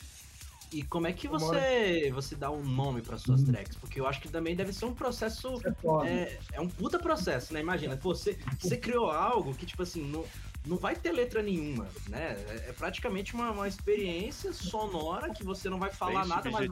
né? É, você não vai falar, não vai falar nada e vai falar tudo ao mesmo tempo. Como é que você vai dar nome pra isso? Pô, tem a sua música, por exemplo, Iemanjá, tá ligado? Ela tem um significado. Então, tipo assim, esse nome ele tem que condizer com a música que você fez. Tem a sua música Gran Jurema. Gran Jurema tem um significado. O que que isso tá remetendo à sua música? Como é que você escolhe os nomes das suas músicas? Então, aí que tá. Quando você faz a track com esse conceito, com esse feeling, com esses, com esses significados, é, você tende a ter facilidade de dar um nome, né? É mais, é mais fácil, tá ligado? Quando você tá no, mais non- nonsense, é mais difícil dar um nome exatamente por isso. Não tem uma ligação, não tem uma, um fio que liga, assim, né? É, mas eu tento colocar alguma coisa que, que fluiu na música. Por exemplo, Iemanjá, eu peguei um sample no YouTube que era uma baleia cantando, oito minutos. E eu botei assim na track e a baleia era oito minutos. E eu falei, vou fazer um som em cima disso. Aí o som vai acompanhando a. Entendeu? Eu não mexi muito na baleia. Real, isso é verdade mesmo. Dela, e fui fazendo Que da som, hora, velho. tirei umas partes, tá ligado? E eu fui fazendo o som, o, som, o som em cima da viagem da baleia. Aí, aí, eu, aí eu falava, ah, vou fazer uma parada de água. Tinha umas viagens na minha cabeça sinestésica de cor, tá ligado? Aí você vai viajando, hora. ah, e manjar, tá ligado? Você tocou nesse assunto de sinestesia, você consegue enxergar, por exemplo, eu, o Roger mesmo estava até comentando, né? Que ele realmente se sente em um ambiente. A música proporciona, através das texturas e das camadas dela, quase que um lugar físico. Quando você fecha o olho, você consegue se, se enxergar em um lugar físico. Você, você- quando crer. tá no seu processo criativo, você trabalha muito essa questão também? Mano, eu acho que quase todo músico acho que tem isso, velho. Mesmo que bem inconsciente você não consegue perceber, mas sempre que você tá ouvindo uma música, acho que sempre tem uma imagem que vem assim. Acho que tem sempre uma, uma viagem, tá ligado? Acompanhando. Eu, eu, eu sempre escuto um som, me remete uma cor, alguma coisa assim, sempre. Não é que eu tô vendo aqui na minha frente, mas Sim. tem uma sinestesia sempre, assim. É a sensação, né, de você estar Sensação. imerso. É mais a sensação. Tem som que eu Quando eu vejo, falo- tem som que eu vejo dourado, tem som que eu vejo dourado com verde, tem som que eu falo, nossa, laranja. Qual é a cor da. Gran Jurema pra você, Diogo? A Gran Jurema? A Gran É. Jurema é é verde e amarelo. Porra, realmente, eu, eu enxergo essa cor nessa track, viado. É A verdona Gran Jurema é e amarelo mesmo, mano. É bem Brasil, tá ligado? É bem verde. E tem amarelo também, tem uma, umas paradas de amarelo, assim. Mano, Até um bagulho nome, depois né? Ela papo, refere mano, muito eu vou ao. começar fazendo os rolês, eu vou chegar, tipo, no meio do rolê e vou perguntar, sei lá, tô com o Afonso do meu lado na pista, eu vou perguntar, mano, qual a cor dessa música? Eu quero ver se vai bater. É, ah, ah. Purple. Purple Rain. Qual, qual a cura desse trem aí? Purple Rain. É, rola bastante. Sabe o que que tá faltando, o, o, o Diego? Ó, eu vi até aqui, ó, o, o Guilherme que comentou isso, o Guilherme Miglioré. Ele falou assim, ô, já solta o mexão do curso aí, papai. Cadê o curso, meu parceiro? Já solta o curso, aí, ah, vou soltar. É assim, é, eu fiz... É, lá, garoto. Eu, eu, eu peguei cinco alunos particulares durante três meses. É, em junho, mais ou menos. Quando eu tava bem no finzinho, é, finalizando esse, esse processo, essas aulas, mano, foi animal. Eu trabalhei de segunda a sexta, né? Cinco alunos. É, foi bem legal, eles ficaram bem felizes. Eu gostei muito do flow, tá ligado? Eu tava até meio nervoso, assim, antes de começar, porque eu nunca tinha dado aula, tá ligado? E tava fudido de grana e na minha cabeça eu falava: não, não quero dar aula, preciso continuar fazendo música. E pela necessidade mesmo, eu, eu passei a pensar. Mas aí com o processo, quando comecei, quando começou, eu me senti muito realizado, feliz conectei com os moleques demais, tentei ajudar ao máximo. Só que quando tava bem no finalzinho, tive um problema no meu HD, mano, foda. Tive um problemaço no meu PC, meu PC tava novo, tava bom, mas zoou meu HD.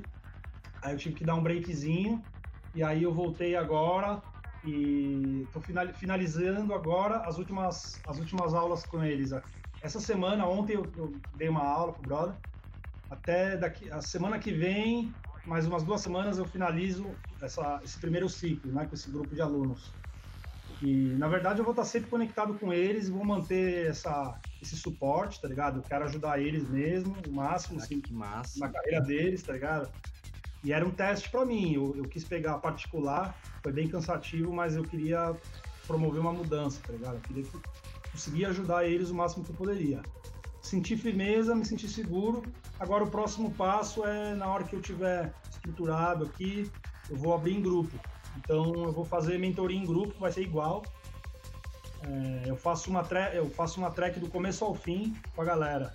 Desde o começo, esse processo Só... de comentar, toda a parte da mentalidade, a parte dessa questão do conceito, dos arquétipos, da arte, parte da mentalidade, aí eu começo a track até finalizar, até mixar e terminar a track. Assim. É uma, o próximo é, passo é tu, tu lançar um curso na, na, na DM7, pô. Já tem o de Fulon, já tem já o de mixagem, cadê é. o do Eloins? É, então, cadê eu ainda. Passo a passo assim, primeiro eu quero. Eu, eu acredito que eu consigo promover uma mudança legal fazendo ao vivo, né? Tipo, pelo Zoom, né? Mentoria ao vivo. E aí, depois que eu concluir, que eu me senti realizado com esse passo, ou um pouquinho mais para frente que estiver fluindo, aí eu vou soltar o curso gravado, entendeu? Primeiro eu quero dar um fluxo com as aulas é, presen é, presenciais, né, online, ao vivo, para começar a gravar, porque eu não sou muito tecnológico, assim, com coisas de vídeo e tal, eu vou devagarinho, a hora que eu tiver na manha eu vou gravar e tal.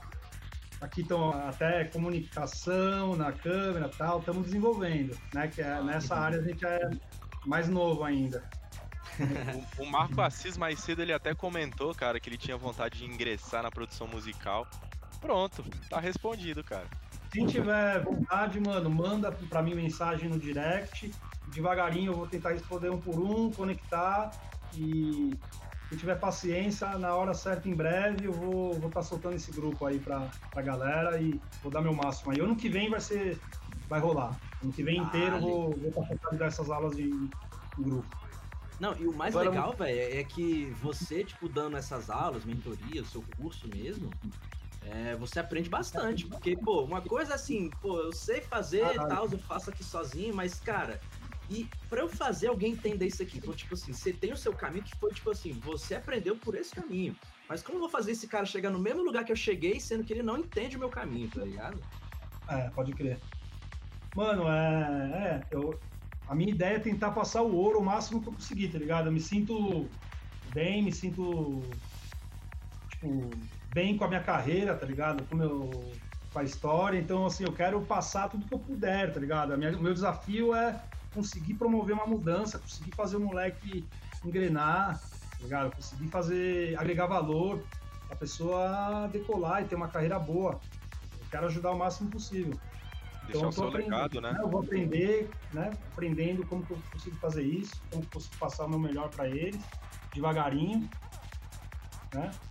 É muito gratificante, tá ligado? Exatamente, você aprende, você aprende mais, você, né, você reva- re- revalida o processo, né? Você enxerga várias coisas e tal, é... Pô, e essa parada de se soltar mesmo, é, tem um fluxo, mano, te realiza, mano, te realiza, te deixa... Você vê o, o cara evoluir, fazendo um som da hora, o cara feliz, nossa, é, dá muita felicidade, tá ligado? É Isso que você falou eu acho muito maneiro, mano. Tipo, você querer compartilhar o que tu aprendeu em todos esses anos, sabe? Isso pra mim é de verdade o Psy, pô. Tipo assim, você vive isso que tu tá fazendo. Você aprendeu, sabe? Você criou, você fez a sua história e, tipo, você tá compartilhando com outras pessoas que vivem o mesmo ambiente que você, sabe? Compartilham dos mesmos gostos e querem também ter uma oportunidade que você teve. E, velho, você poder, tipo, ajudar essas pessoas, pra mim isso é o Psy mesmo, mano. Cara, você tá contribuindo pra cena que você vive. Tá alimentando a cena cada vez mais, né, mano? Trazendo pessoas novas, pessoas que vão produzir novos sons, vão trazer novas per- perspectivas, novas energias, novos aspectos e tudo mais, tudo coisa nova. Vai crescendo. Isso é muito, isso é foda. É, isso é, isso é gasolina, né? Isso é turbo pra todo mundo. E eu aprendi muito com os outros também, né, mano? Tipo assim, eu aprendi muito nas sessões com os gringos que fiz som junto, com meus amigos do Brasil que eu fiz som junto, com meu irmão. Aprendi pra caramba, tá ligado? E aí eu também sempre, com meus brothers fazendo som, eu também sempre gostei de tentar passar o máximo. Pro Tiagão, pro Pablinho, pro qualquer brother que fez som comigo, tá assim. Eu sempre gostei de me senti feliz se o brother aprender alguma coisa comigo. E nem eu fico feliz de aprender com os brothers, tá ligado? Sempre que você aprende alguma coisa. Fazer som junto, essa conexão natural é muito massa, tá ligado? Porque é muita diversão mesmo, tá ligado? É, por isso que as collab, elas brilham muito mais, muitas vezes, do que... Porque é isso, quando você tá sozinho, você tem que ter esse processo de se reinspirar direto, tá ligado? Quando você tá com brothers, você tá ali na vibe, tá ligado? Você tá tendo diversão, você tá curtindo, vocês estão na viagem juntos. Puta, é muito massa fazer isso aí, collab. Então, E, Diogo, processo falando em, de, de falando- aprendizado. Falando em viagem, mano, você até comentou agora do Thiago, cara. Eu queria que você comentasse um pouco mais como foi o processo do Caravel, que a gente, é, se eu não me engano, o EP que vocês lançaram pela Parvati saiu esse ano, né? A gente tava até comentando no vinil do Tense um dia desse. E, cara, foi um casamento que deu muito certo, porque, tipo assim, eu pessoalmente enxergo o seu som tipo, quase como um som. É, todo respeito da palavra, mas assim, eu falo muito com os meus amigos que o teu som é pornográfico, tá ligado? Ele é, mu- o Afonso tá ligado, eu sempre falo isso. Que ele é pesadão, ele é gordo, ele é tipo. Não sei explicar, eu sinto isso. Já Ripa na chulipa. pra mim, o som do Del Toto pra mim é um som mais debochado, sabe? Um som mais engraçadinho, que quer tirar onda, mas ao mesmo tempo não perde essas características mais, tipo, pra frente do Forest. E, mano, pra mim o Caravel foi um presente pra esse 2021. Foi mesmo? É um pornô debochado, então. É um, é um pornô debochado. Debochado. Melhor explicação. Menino é peludo e o caralho. Baixaria. É, baixaria Mano. total. Mano, da hora, o Thiagão, muito gente boa. Eu conheci ele numa Shiva Trance em 2012, né? Primeiro live do Eloins, ó a fita, primeiro live do Eloins, eu conheci o Thiagão. Terminei de tocar, desci na pista, ele, ô, sonzeira, hein, tal, não sei o que, trocamos ideia. Foi gente boa. Depois eu trombei ele no Pulsar, no Zuvuia, tal, ó, o brother da festa lá, tal. Começamos a ficar brother, começamos a trocar ideia, tal, fazer as paradas, assim, fazer uns rolês, se trombar direto nas festas. Ficamos amigos. Uma vez ele colou em casa, eu morava longe da casa dele, assim, não tão longe, mas em São Paulo, mas eu morava tipo, em outro bairro. E aí ele levou o Virus, eu nem tinha o Virus na época, ele levou o Virus e fez a nossa primeira track, que é Eloins e YouTube, saiu numa compilação gringa. E aí a gente fez esse som e tal, na minha casa, casa da minha avó, que eu morava na época. E aí pá, foi nossa primeira collab, então a gente já estava conectado musicalmente e como amigos, né? Aí em 2016 eu tava namorando, é, decidimos morar junto, né? E minha, minha ex-namorada decidimos ir morar junto. Aí a gente pesquisou, pesquisou, pesquisou, alugamos um AP na Santa Cecília, né? Que é um bairro aqui de São Paulo. Alugamos um AP lá na Santa Cecília. Aí, primeira semana, eu tô na rua assim, eu encontrei o Rochiminha, que é um amigo do Tiagão, alemãozinho. Eu falei, e aí, Rochiminha, mano? Ele, o que você tá fazendo aqui? Eu falei, eu moro aqui. Ele falou, porra, mano, o Tiagão mora aqui, ó. Aí o Thiago era meu vizinho, tá ligado? Eu me mudei com a minha ex-namorada, é, vizinho do Thiago, na mesma rua. Caralho, mano, nós somos vizinhos, mano, irado, irado. Aí, vocês, aí, que foda. aí colou outro brother, o Pablinho, fo- Fotofobia, se mudou também. Quando a gente viu, tinha três produtores de Forest em 500 metros, assim, na Santa Cecília. Que rua pesada, meu parceiro. Rua das Palmeiras. errou dos vizinhos, tá ligado? Aqui, ó. Rua das Palmeiras, Avenida Angélica. Tava full forest, mano. Aí essa época foi da hora. Aí o Thiagão colava em casa direto, aí que começou o Caravel, né? Ele tava sempre em casa, a gente tava lá de boa, tá, curtindo, tá, fazendo uns timbres e tal. Aí vai, vamos fazer um som. A gente fez uma, uma cabuló, a gente vamos, vamos criar um projeto, vamos. Aí. é, Mano, a gente fez um som bem louco, bem louco. E deletei, não sei como, mano. Não lembro o que aconteceu que eu deletei os áudios, velho. Nossa. Só ficou rapidez, assim. A gente tinha feito um som bem louco, sumiu tudo. E, nossa, mano, tá. Vamos ter que fazer esse som de novo. A gente tentou fazer aquele som meio que de novo, assim, naquela vibe, né? Tentamos refazer, seguir aquela vibe. Fizemos de novo. E aí um, um, um brother veio me pedir um som. Eu tava já na Parvati, preparando algum release pra Parvati do Eloins. Eu falei, ó, mano, não rola o Eloins, mas eu tenho um projeto com o brother aqui, o Del Torto. O brother do Tu. Rola? Ele falou, rola, mano. Manda aí te ouvir. Aí ele gostou. Aí eu já mandei e a gente lançou a primeira track, que chama Omni Illusion. No VA The Curie, que é um brother de Israel. Chama The Curie. né? a label deles lá tal. Eles fazem uns VA, eles fazem doação pra cura de câncer e tal. Eles têm uma causa lá. E aí começou assim, mano, né? A gente morou um ano e meio, quase dois anos, a gente era vizinho. Aí o Caravel nasceu ali, a gente fez várias tracks e tal.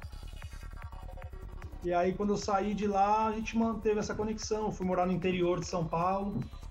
O Thiagão colava lá, passava uns dois, três dias lá. E aí foi como a gente começou a fazer uns sons mais doidos.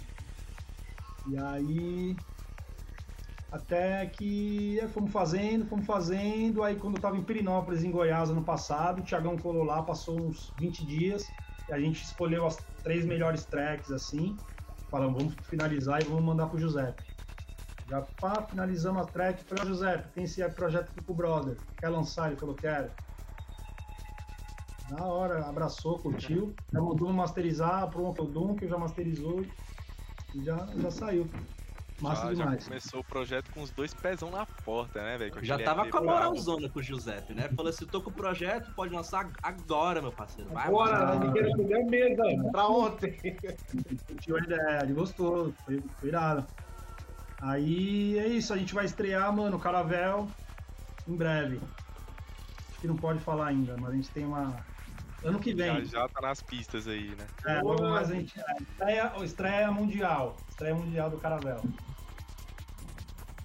Sim, Foi em Brasília, eu já tô Ansioso lá, já. hein? Também, eu quero estar junto também com o boteco psicodélico nesse rolê. Bora, leva a barraquinha do boteco. Sim. Pô, claro, cervejas e camisetas. Pô, da hora.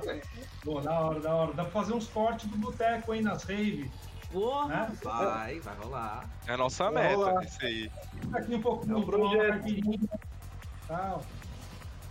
Sim. Fazer um boteco realmente psicodélico, de repente, não sei, é um projeto que eu tenho. Da hora, da hora mesmo.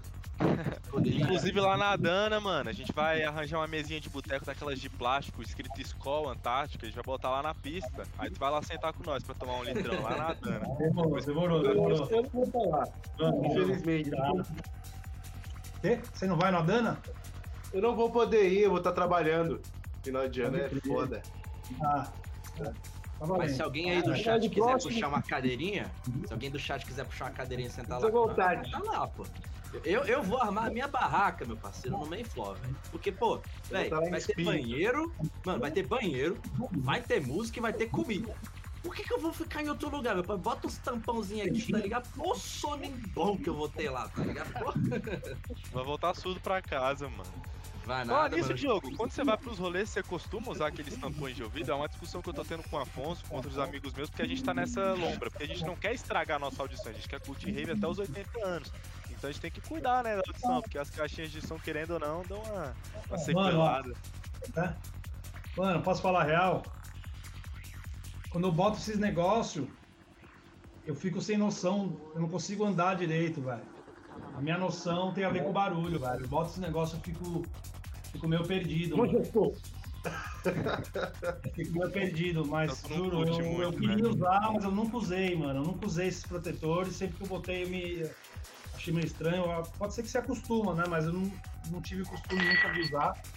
Aí em 2017 eu dei uma neurada, uma época, tava meio que muito tapado meu ouvido direito, tapando assim.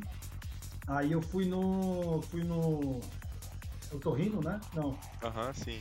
É, eu tô aí. No otorrino fiz a audiometria e ele fa- falou que meu ouvido tava 100%, que minha audição tava 100%. O último teste que eu fiz foi em 2017. Eu preciso, eh, preciso talvez fazer mais um teste, quem sabe tentar ver um, um, né, um- um que seja menos menos impactante no ouvido, assim, sei lá. Mas é, um- é uma questão mesmo que tem que ver, mano, porque é delicado. O ouvido é minha vida, mano. Se eu perco audição, Sim, é tua ferramenta de trabalho, né, cara?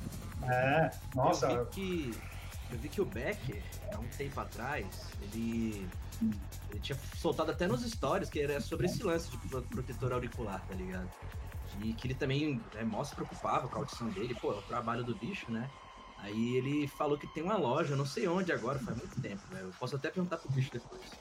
Mas tem uma loja lá em São Paulo que, tipo, você vai lá nessa loja e eles fazem, tipo, toda a medição do teu ouvido e é, lá nessa loja, tipo, pô, é tudo perfeitinho, tá ligado? Mede teu ouvido, eles fazem, tipo, tudo perfeitinho pra você, o encaixe, o molde e tal, e depois que você coloca no ouvido assim, Uhum. é, tu não sente nada, tá ligado?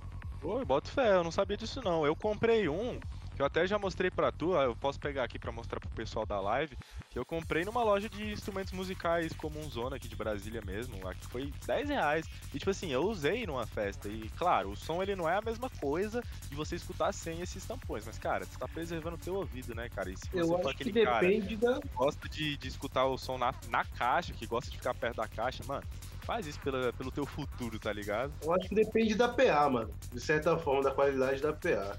Se Eu acho que depende pra- da intensidade sonora, né? Que aí é isso que vai danificar o seu É, ouvido. tinha que ter, cara, tinha que ter um, um auricular com, com filtro de decibéis. Tu regulava quantos decibéis que entrava no teu ouvido. Porque até a partir de um tanto é bem prejudicial. É bem fudido. Por isso que eu nem gosto, cara. Eu, eu não sou o cara da caixa, eu sempre fico um pouco mais lá pra trás, até É, pra. Ah, sim. fico Não mais vocês têm meio. essa mania, mas eu gosto de ficar bem no centro, como se as duas caixas, a direita e a esquerda, fizessem uma triangulação Ah. comigo. Porque eu gosto de pegar o estéreo bastante assim, não, não consigo curtir o som lá Acho que grudado muito na perto caixa. você perde frequência, mano. Acho que se você ficar muito perto da caixa, você perde uma série de frequências ali, tá ligado? Machuca, velho. Eu sinto meu ouvido doer, eu não curto muito não, velho. E outra coisa, porque no front também tem um sol do caralho normalmente. É bom ficar ali na, na, na meiuca pra frente, né? Da meiuca pra frente ali que, que é a delícia, ou da meiuca pra trás. Mas sempre ali no meio. Que ali você triangula sua posição e fica uma delícia. Foi mal aí, galera. Desculpa aí, mano. Não, relaxa, pô. Dá uma caidinha aí. Foi mal, mano. Ei, Diogo, Tem uma pô. pergunta pra te fazer. Você, nesse tanto tempo de estrada, de festa que você tem, você falou que pô, frequenta há muito tempo. Essa pergunta é clássica, hein? Qual foi o maior perrengue que você já passou? Porque ele já foi o lema do boteco há muito tempo atrás de que rave é perrengue, festival é perrengue. Qual foi o Maior que já? Rave é um lugar hostil, mano. Essa é a palavra do maior perreio. Ah, acho que o maior perreio foi no Calimela, na Espanha, mano. Festival lá na Espanha, na gringa, só headliner, só os melhores do mundo, só headliner infinito. Mas a organização tava, tava louca. Aquém, né? Tipo, tava foda, não tinha banho, não tinha nada. A galera da Parvati na- numa casa lá e eu quis ser humilde. Eu falei pro cara, não, eu fico na, na barraca de boa, tá ligado? Então os caras estavam numa puta mansa lá, eu fiquei na barraca com a minha ex-mina, na humilde, só que não tinha banho, não tinha rango.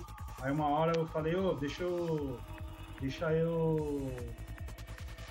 é, tomar um banho lá e acabei discutindo com o cara, tá ligado? Aí não, não me pagou, não sei o quê. Puta, velho, foi foda.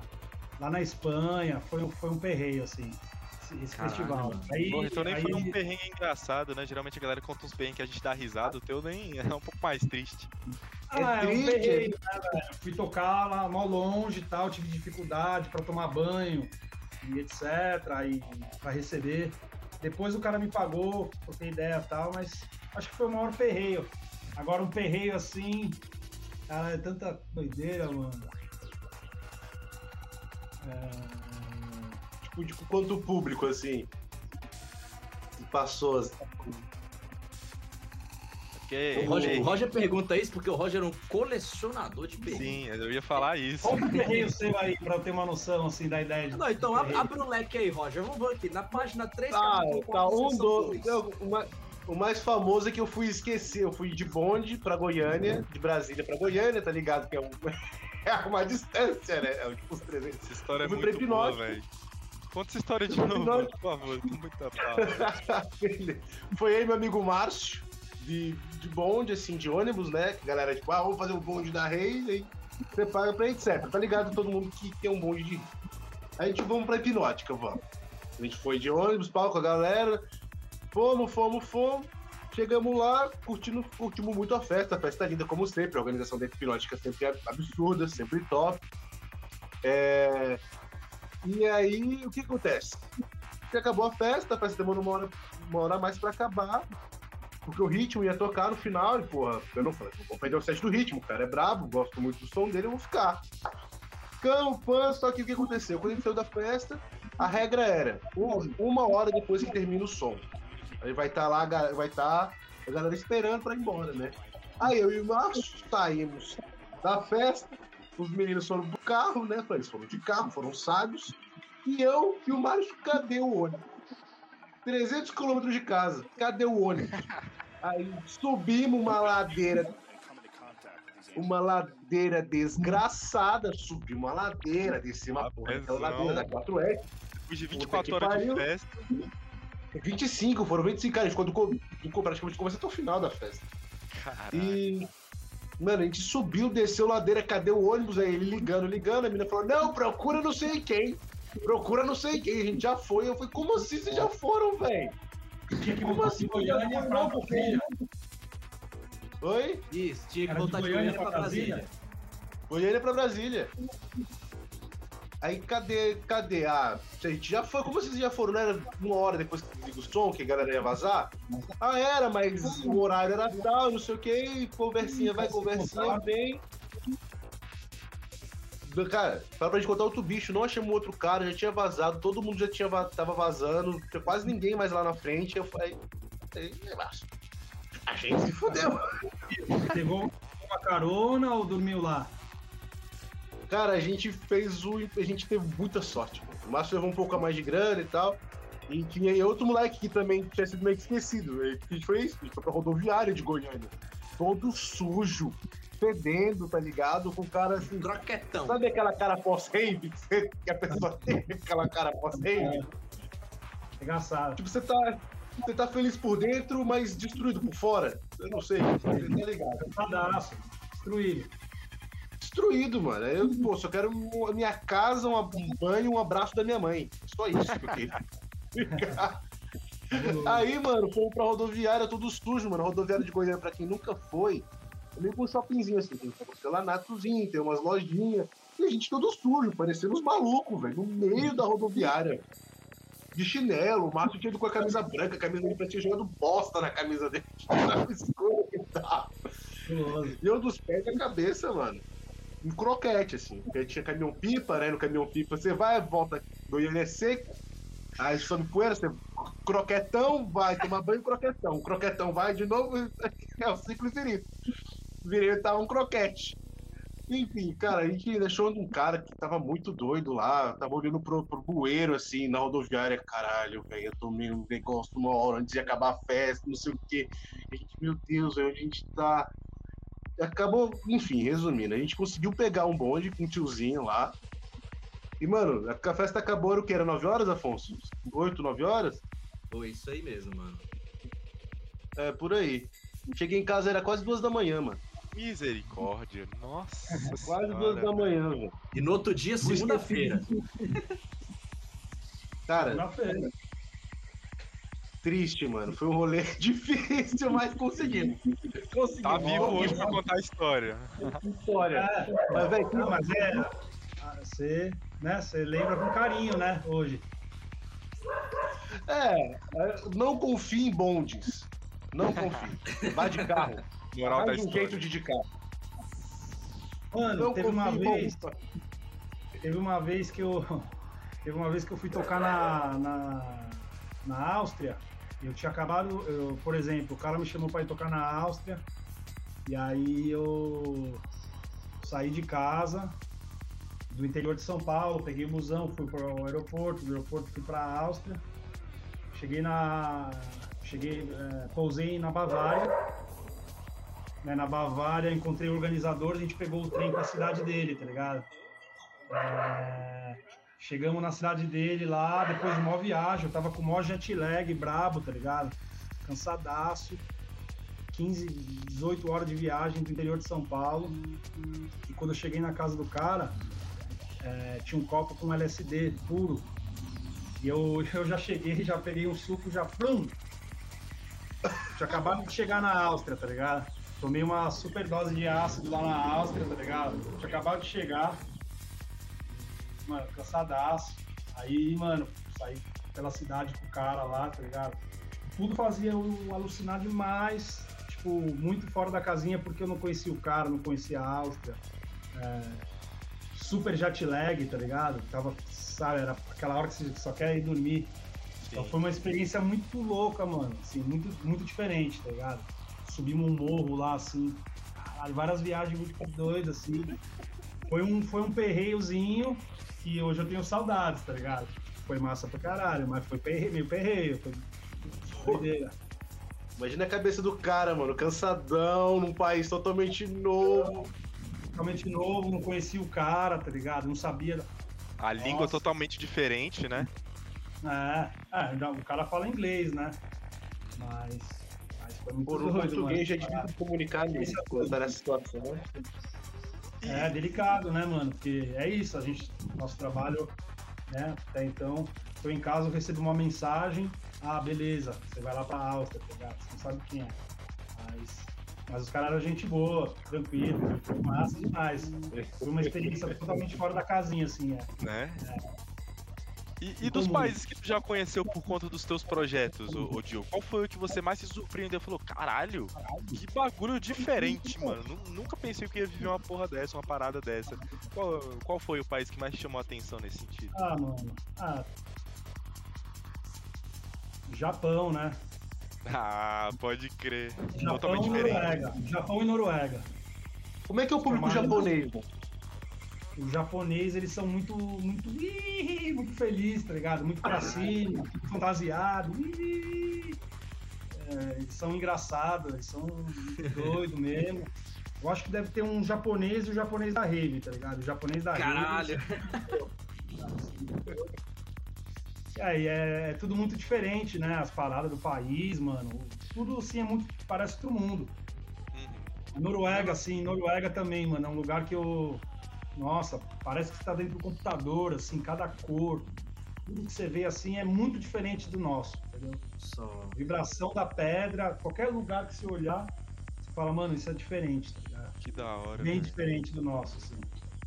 Imagina tocar uma festa e de repente você olha pra cima e tem uma aurora boreal, tá ligado? Lá é É, possível. mano. É, a Noruega é muito forest, mano. Nossa. E o Que- pico que eu toquei lá não anoitece, tá ligado? Uma semana durante o dia, o festival Midnight Sun, sem anoitecer nunca, um pico muito místico lá. Uma ilha no norte da Noruega que não anoitecia nunca. Você não sabe se passou um dia, dois dias, tá ligado? Muito doido. E o, mano, e o público, eu Mais perguntando dos públicos certeza. Foi o mais marcante, acho. Caralho, imagina, tu vai num pico, tu vê assim, pô, tá sol. Aí daqui 30 horas, sol de novo. Ó, E teu corpo de brasileiro esperando anoitecer pra dormir e fala, caralho, que hora que eu vou dormir nessa porra, mano? Não tem não. É, é, isso aí o corpo não fica tanto cansado, entendeu? Essa que é a brisa. Seu, sua mente não, Não, não computa que tá na hora de descansar, que tá à noite, então você fica ali, você não sabe se passou um, dois, três dias, mano, é muito louco. Aí, como que eu vou ver o line-up? Como que eu sei que horas eu vou tocar, velho? Eu não, não sei se é de manhã, se é de tarde. Cara, uma doideira. Enquanto tá pra Tá despertar sempre ali. sol. Bem frio, mas tá sempre sol, assim. Caralho. Deve ser uma experiência Que muito gostosa, né?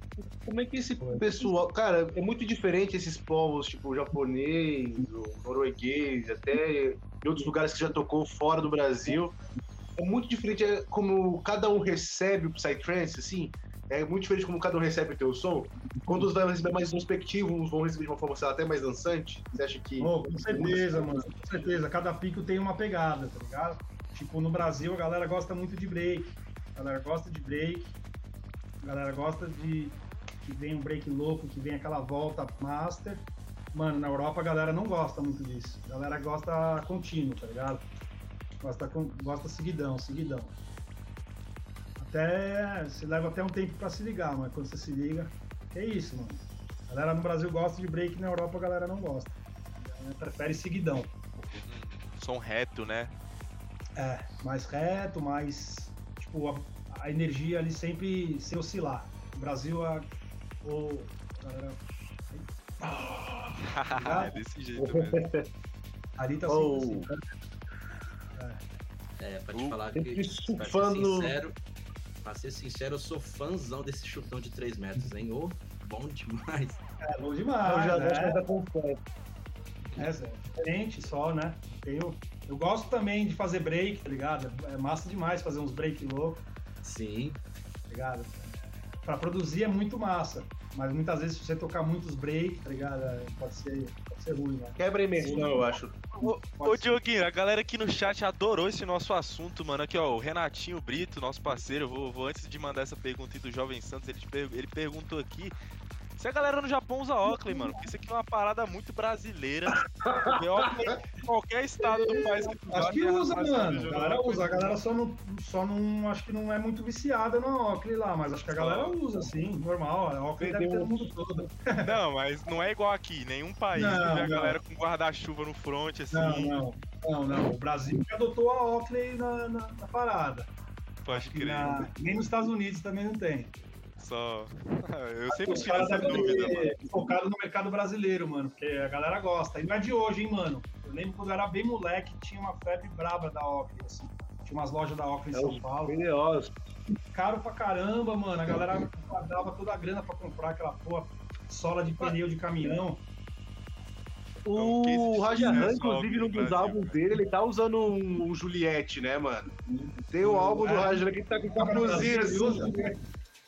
É, que nas É. antigas teve uma época que era bem, era bem famoso mesmo, bem moda, Juliette e tal. E aí perpetuou, acho que no Brasil, assim. Sim, Até o Raja usava óculos, cara.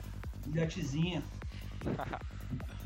E eu só já progredindo, que eu, como eu tava te falando, Diogo, a galera se amarrou nesse assunto das tuas experiências fora do país, cara. O Jovem Santos, ele tá perguntando como é que foi a experiência do Molden. Lá na Curaçao Molden é um dos festivais que eu quero muito conhecer lá fora. Só coisas boas que eu ouço falar de lá. Como é que foi essa experiência? cabuloso. Boa, eu toquei quatro vezes lá, mano. Graças a Deus, tive, tive essa oportunidade de tocar quatro vezes É. lá. A primeira vez que eu toquei era o palco normal, as outras três vezes que eu toquei já era aquele stage freak, tá ligado? E as três vezes eu toquei do lado direito. Sabe, tem dois, tem dois stages, não sei se você já reparou. Aquela mega, aquela nave, tem dois, duas cabines, assim, né? Duas, duas cabines. É, o cara tá tocando aqui, quando falta um minuto pra terminar, o stage manager vem, ó, falta um minuto. Você entra aqui nessa outra cabine. Mano, é animal, porque você monta o live tranquilo, sozinho, de boa, você tá montando tudo ali. O cara tá tocando lá, você não tá ali em cima do cara que tá tocando, não tem o perigo de tirar o cabo dele, tá ligado? Então é bem confortável, assim. Bem confortável mesmo. Pra quem E tá é isso, você tá no cantinho do palco, a galera não tá te fritando muito. E é, o festival ele é muito imersivo, muito psicodélico, aquelas caixas muito brabo, a hora que entra o som, você fala. "Caralho". Nossa, pra quem tá acompanhando as, as imagens, cara, olha isso, mano. Nossa senhora, mano, eu quero muito ir, cara. Eu tenho vontade de ir, mano. O Molden é foda, é, é, um dos lugares que mais inspira o cara pra seguir. Se assim. você toca no Molden, acho que você segue fazendo 10 anos de som. Caralho! que dá, né, cara? Olha o fogo saindo ali no fundo. Inspira, velho. Você vê um mar de gente. Maria, assim, vê um mar de gente, assim, é, tipo uma a unidade, assim, a pista. Parecia um mar, assim, ó. É, eu a galera lançando. Teve uma eu vez vi... que eu vi a galera. Nossa, quando eu saí do set, a galera tava muito louca, assim, tava uma energia muito doida na pista, mano. Cara, quando você tocou no, no Molden, você, tipo, depois que você tocou, você foi pra pista pra sentir a festa também? Nossa, o Molden é um lugar que, mano. Como que não vai, né? Tem vezes que eu fiquei, acho que uns dois dias na pista, assim. Se tem um lugar que eu fiquei muito na pista, foi no Molden. Caralho, assim. Curti bastante. É muita sonzeira, é muito é. confortável, tá ligado? É muito gostosa a pista, mano. Nossa, muito redondo o som. Muito massa. E é sonzeira sem fim, né, cara? E é, é só gente. E é só gente violenta e psicodelia comendo e alegria no coração, família. De dia, de dia, brasileira, assim, cê, tem um estilo de som que eu falo que é tipo Modern Style, tá ligado? É, tipo uns Twilight Morning, assim, né? Aquele som bem trip que os caras tocam de dia lá, tá ligado? De manhã, assim, é um som estilo modem mesmo, assim, né? Meio Jump Street, o cara né? Que eu que é muito... Tá Drip Drop, tá ligado? Jump aí? Street é o cara, meu parceiro. É, Molden Jump Street style, é né? Bem... Mano, um cara que eu sinto que é muito Forest meio morning, assim, eu sempre vou falando isso, que é o Noctilus, mano. O Noctilus é louco, é massa. Bem cara, eu acho que ele um Acho Forest meio day, assim, tá ligado? Meio. Uma coisa pra tocar meio de manhã, tá ligado? É, passeio é. no parque, tá ligado? Parque é. florido, assim. Ele é um cara, ele é, passeio ele é, no panto, não tá passeio na, na floresta encantada. Noctilus, Noctilus é um moleque bem humildão, bem ripão, assim, tá ligado? Ele é muito tranquilão. E é, o som dele combina muito com ele, tá ligado? Tem muita vibe dele, assim. Gente boa. Bem, bem floresta, né? Os barulhinhos gosta muito do som do Norte, o, o, o Shane, o Spiral Life, ele ama o som do Norte, ele sempre fala, tá ligado? É o tipo de Forest que ele curte é aquele. Parada meio alegre, né? É, foi o primeiro é, som de Forest que eu passei a Né? É, aquele som de macaco ele, assim, ele, tá ligado? Bem. É, ele, tem essa linha dele. Enquanto. Gosto de fazer um paralelo bem interessante. Tipo, você pega o Jangara Mongara, que é um passeio num pântano violentíssimo. Ácido puro aí você pega o Noctis, que é uma coisa meio, tá ligado? Floresta encantada, os sapinhos, os macaquinhos. É diferente, é, o Forest, Forest é bem abrangente, né, mano? Bem abrangente. Eu acho que, mano, eu, na minha visão, é tipo a evolução do Goa. É tipo o Goa, o Psytrance do Goa. É tipo o Forest, eu acho, sim. Cada um por exemplo, tem muito a, a inspiração de cada região, né? Por exemplo, a, na, na, Grécia, eles fazem um som mais corrido. A escola grega, na Noruega, na Escandinávia, eles fazem o som mais ali, escando, que chama, né? Mais, mais brutal, mais melódico, os bass mais, mais weird. Uhum. Até Alemanha, metal mesmo ali. Metal, né? Mas depois. Tem isso, não. Essa característica então, assim, dos bases diferentão é uma parada que eu mais gosto no Forest, assim, mais experimental, acho muito do caralho, velho. É, então, e o Brasil, Brasil Base, né, que, que hoje tá muito forte, tá ligado? O Brasil Style também, porque eu acho que a, a característica de cada som, de cada, de cada localidade é meio que natural, assim, surge pelas necessidades natural ali. A galera dança mais, dança menos, mais mental, mais não sei o que. No Brasil, a galera gosta do bass gordo, gosta do grave, tá ligado? E gosta de dançar. Então é uns bass weedzão, o som para frente, né? O som bem, bem pista, né? Esse, esse tipo de forest que está nascendo brasileiro. Ele é, ele é um forest weird pisteiro. Né? É power, né, cara? É Brasil power. É. Eu sou suspeito é, falar que é bem energético, assim. Mas acho que, tipo, tanto o Fulon BR, o Forest BR, o Dark BR, até o Hightech brasileiro, ele é sempre muito pra frente. Ele é sempre muito pra frente. Tipo, a gente vai pegar as coisas. Eu gosto muito de, de dançar mesmo, de, de, muito, muito sensação corporal de dança.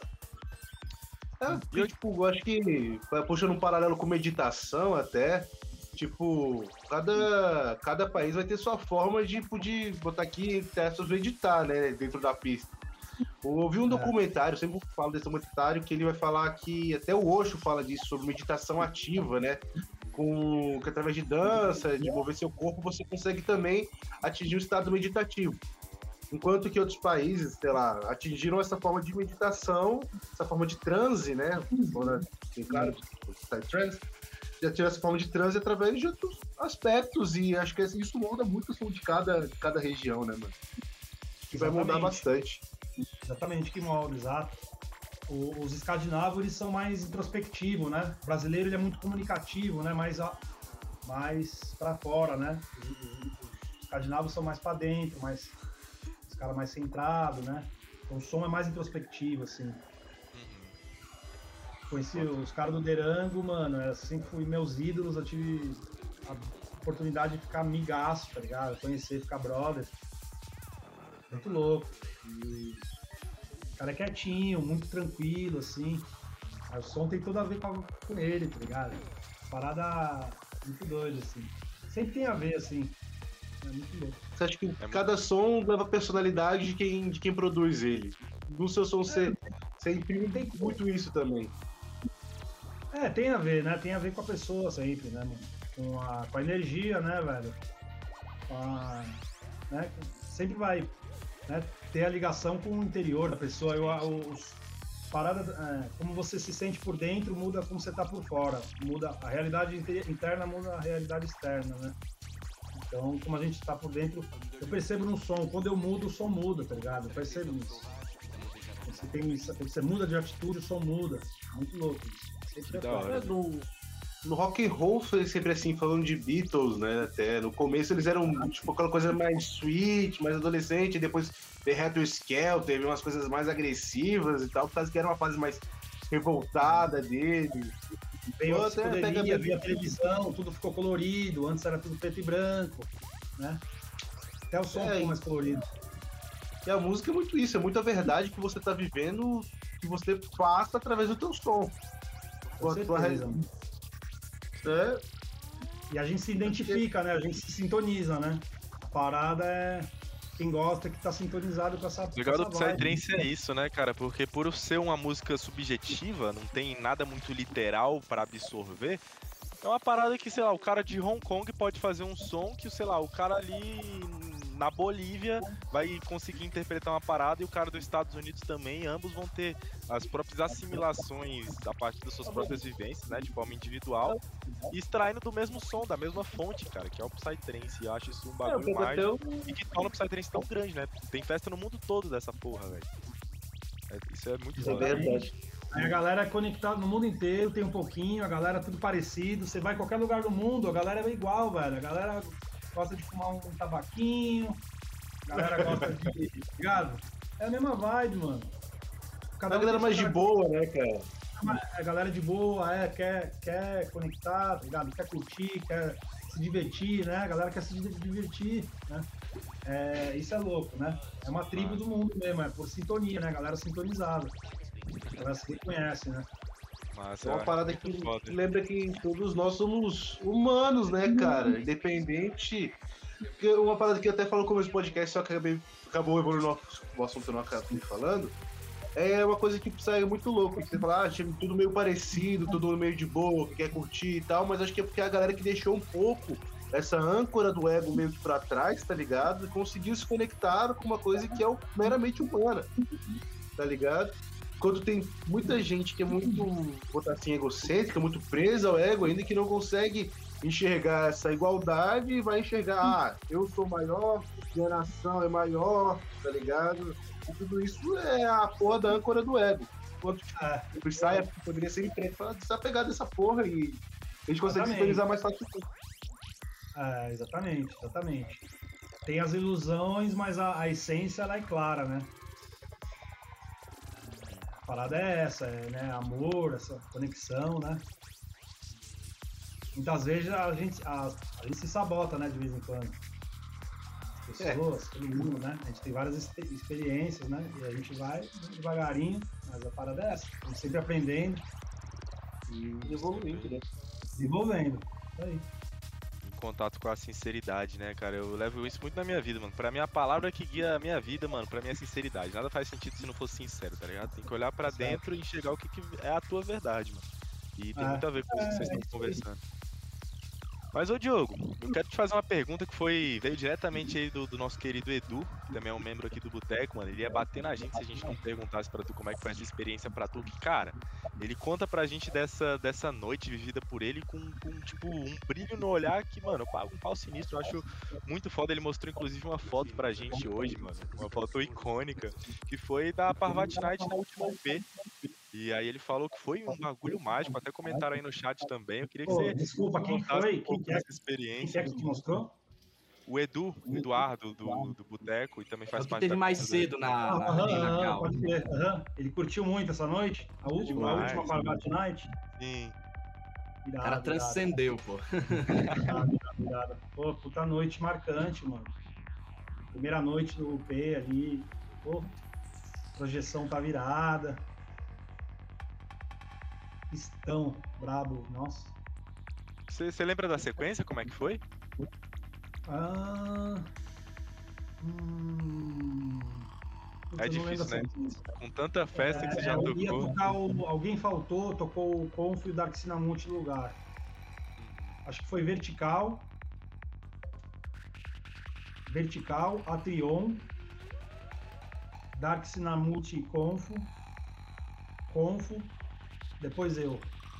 Bota fé, que noite, hein? Depois de mim, Caralho. foi os funk, é. Pode crer. Caralho. Ave Maria. Que sequência, meu amigo. Foi louco. O é. combo. Lá com o Dark Sinamute, depois meteu live. Aí eu toquei depois do Confo. Foi isso. Só, Vertical caralho. abriu. Verticalzão abriu. Foi irado, mano. fé. Nossa. Coisa linda. Ainda vou pegar uma Parvat Night nessa Sim, vida. mano. Sim. Vai chegar o Eles dia. vão pegar, cara. Vocês vão pra Não, dano, não, não cacete. vai ter mais, pô. Não vai ter mais. Como assim não vai ter mais? Não, os artistas vão tocar ainda É. na Dana, só que não em sequência. Não vai ser uma Sequência, é. Night, vai ser a Ah, pode separado. Aham. Sim. Ah, Mas o, o Fareb, o pessoal. Fareb, por algum motivo, ele não, não vai poder ir, né? Tiraram o Fareb, É, trocou. sim. Vai ser, eu vou tocar depois do Cadu. Adana. brabo também. O Bracador é brabo. O Brabíssimo. som que ele anda fazendo é foda, é fora de série, né? Fazer bem diferente, É. né? O moleque é foda, talentosíssimo, muito, muito foda ele. Sou fã do moleque, é brabo. Mas, ô, ô, ô, galera, deixa eu só puxar aqui um, um assunto aqui. É, a gente tá com 2 horas e 12 de podcast já, rapaz, caralho, velho. É, é, é tempo que não vai embora, né, velho? E tipo assim, por mim a gente ficava aqui mais umas 5 horas, só que tem um, um micro detalhe, né? O, o Diogo ele vai viajar hoje, ainda. Viajar- tá aqui ele segurando. pra o tocar, ombro. tá ligado? Estamos alugando É, o homem aqui. E já pra gente já então puxar o encerramento, eu queria só antes falar uma coisa, né? Ô, ô, ô, Diogo, queria só que você contasse rapidinho pra gente, cara, como é que vai ser o futuro dos seus projetos? O projeto do Halloween, do Dysfunction, Caravel, o que, que você tem preparado aí Tá soltar e que você pode comentar com a gente?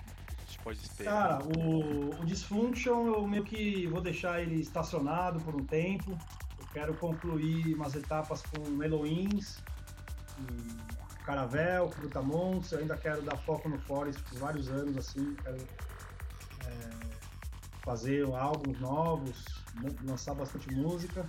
Por por Forest. Depois de um tempo eu quero fazer mais música experimental, outros tipos de música.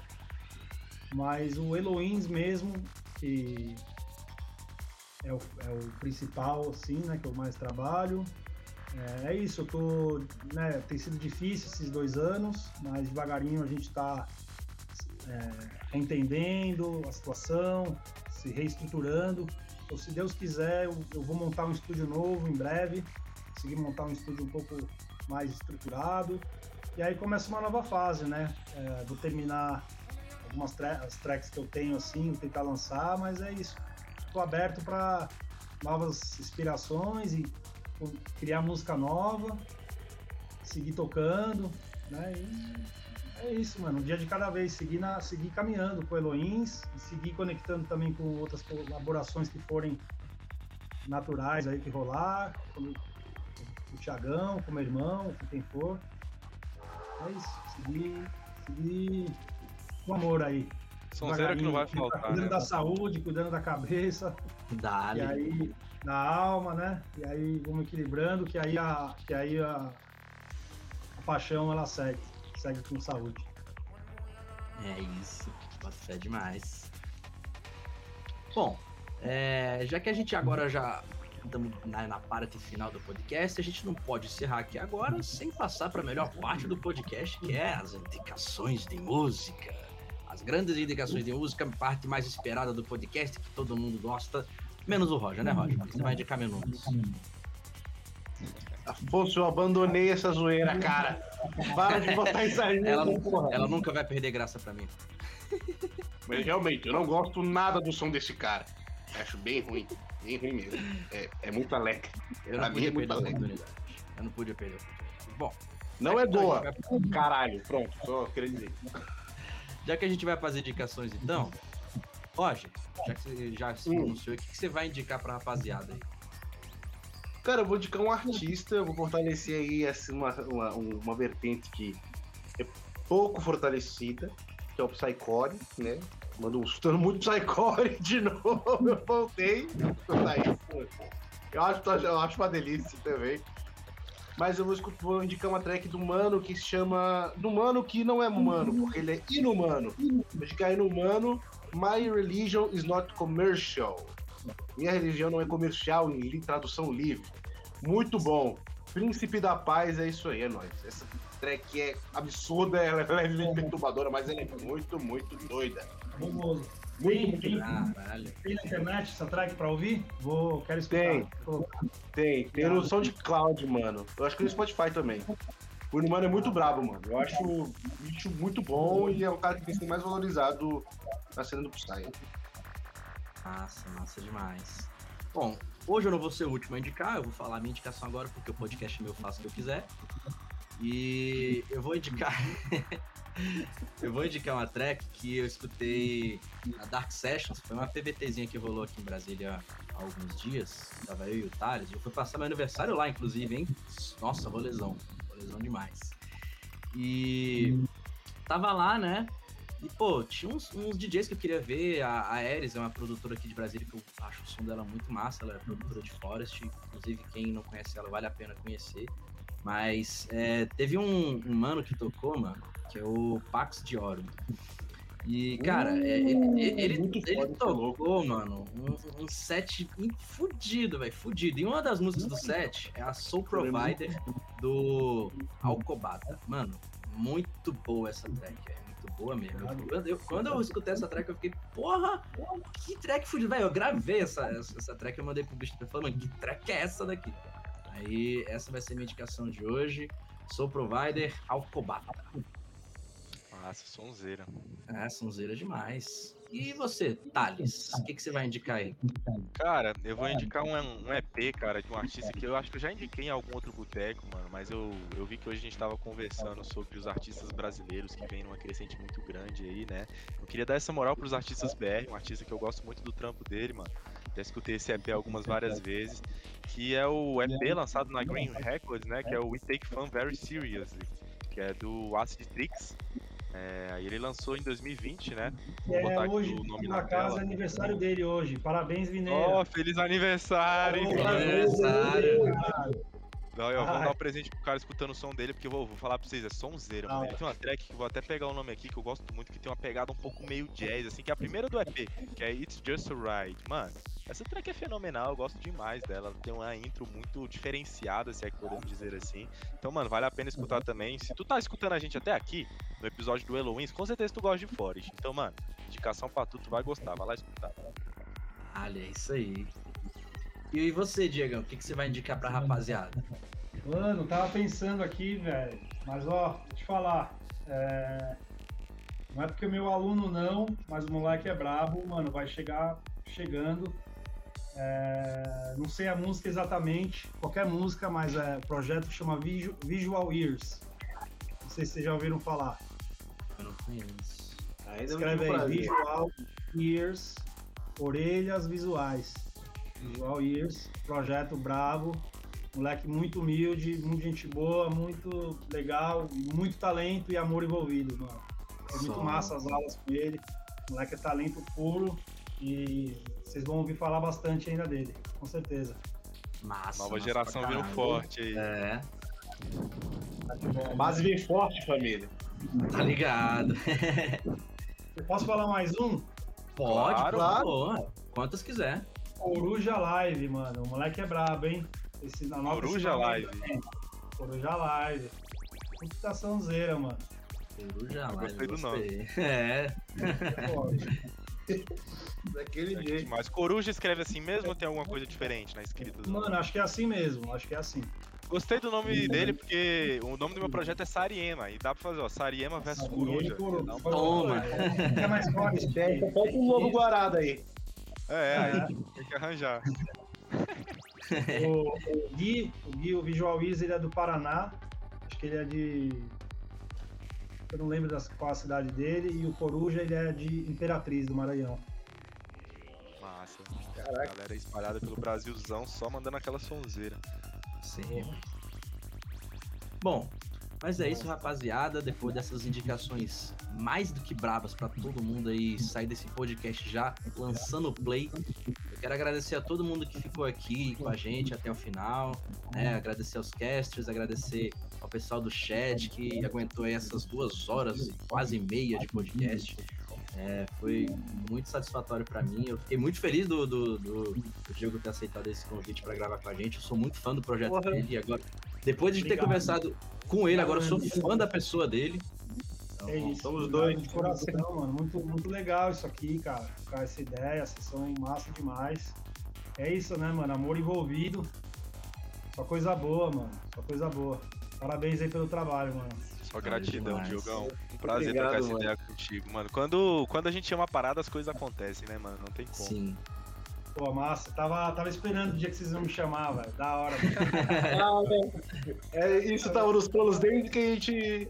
Que a Desde o gente começou dia. no boteco. Desde o primeiro dia a gente queria te chamar, mano. Tava Sim, esperando só o momento. Tamo junto. Obrigado. E vocês, rapaziada, vocês querem, vocês querem dar um recado aí pra galera, passar alguma informação, a receita de bolo, não sei. Vai lá Eu só quero falar assim, ó. Diogo, boa viagem, mano. Destrói a pista por nós lá. Transmite Valeu, animal. Valeu, Valeu, obrigado, E é viu? É nóis demais, cara. Satisfação, mano. Abraço a cada um de vocês. Obrigado a todo mundo aí que tá aí acompanhando nós. Paz no coração de todo mundo. Vamos que vamos, mano. 2022 chegando. É isso. Sai aí todo mundo. Bora, bora, Nossa, Diogão, que eu quero te encontrar nessa dana, mano, pra gente continuar esse papo, bater a Sim, parte 2 mano. desse botecão, Vamos, vamos se encontrar breve aí, pessoalmente. Curtir esse som delicioso na pista, simbora, mano. Gratidão mais uma vez, galera do chat, Diogão que compareceu aí, mano, foi uma honra bater esse papo contigo. Com certeza no futuro, mano, vai ter essa parte 2 pra gente colocar esse papo em dia, que falar de Psytrance é muito bom, né, mano? Eu pelo menos Maravilhoso. Bora. não vejo o tempo demais, passar. É, então, exato. Quando, quando quiser é só chamar, mano. Tamo aí. Dale, boa, boa. É isso aí, velho. Então é isso, galera. Valeu demais. Nós vamos ficando por aqui. Um grande abraço no coração. Bebam água, comam frutas e até mais. Valeu! Beijo! Galera, tchau.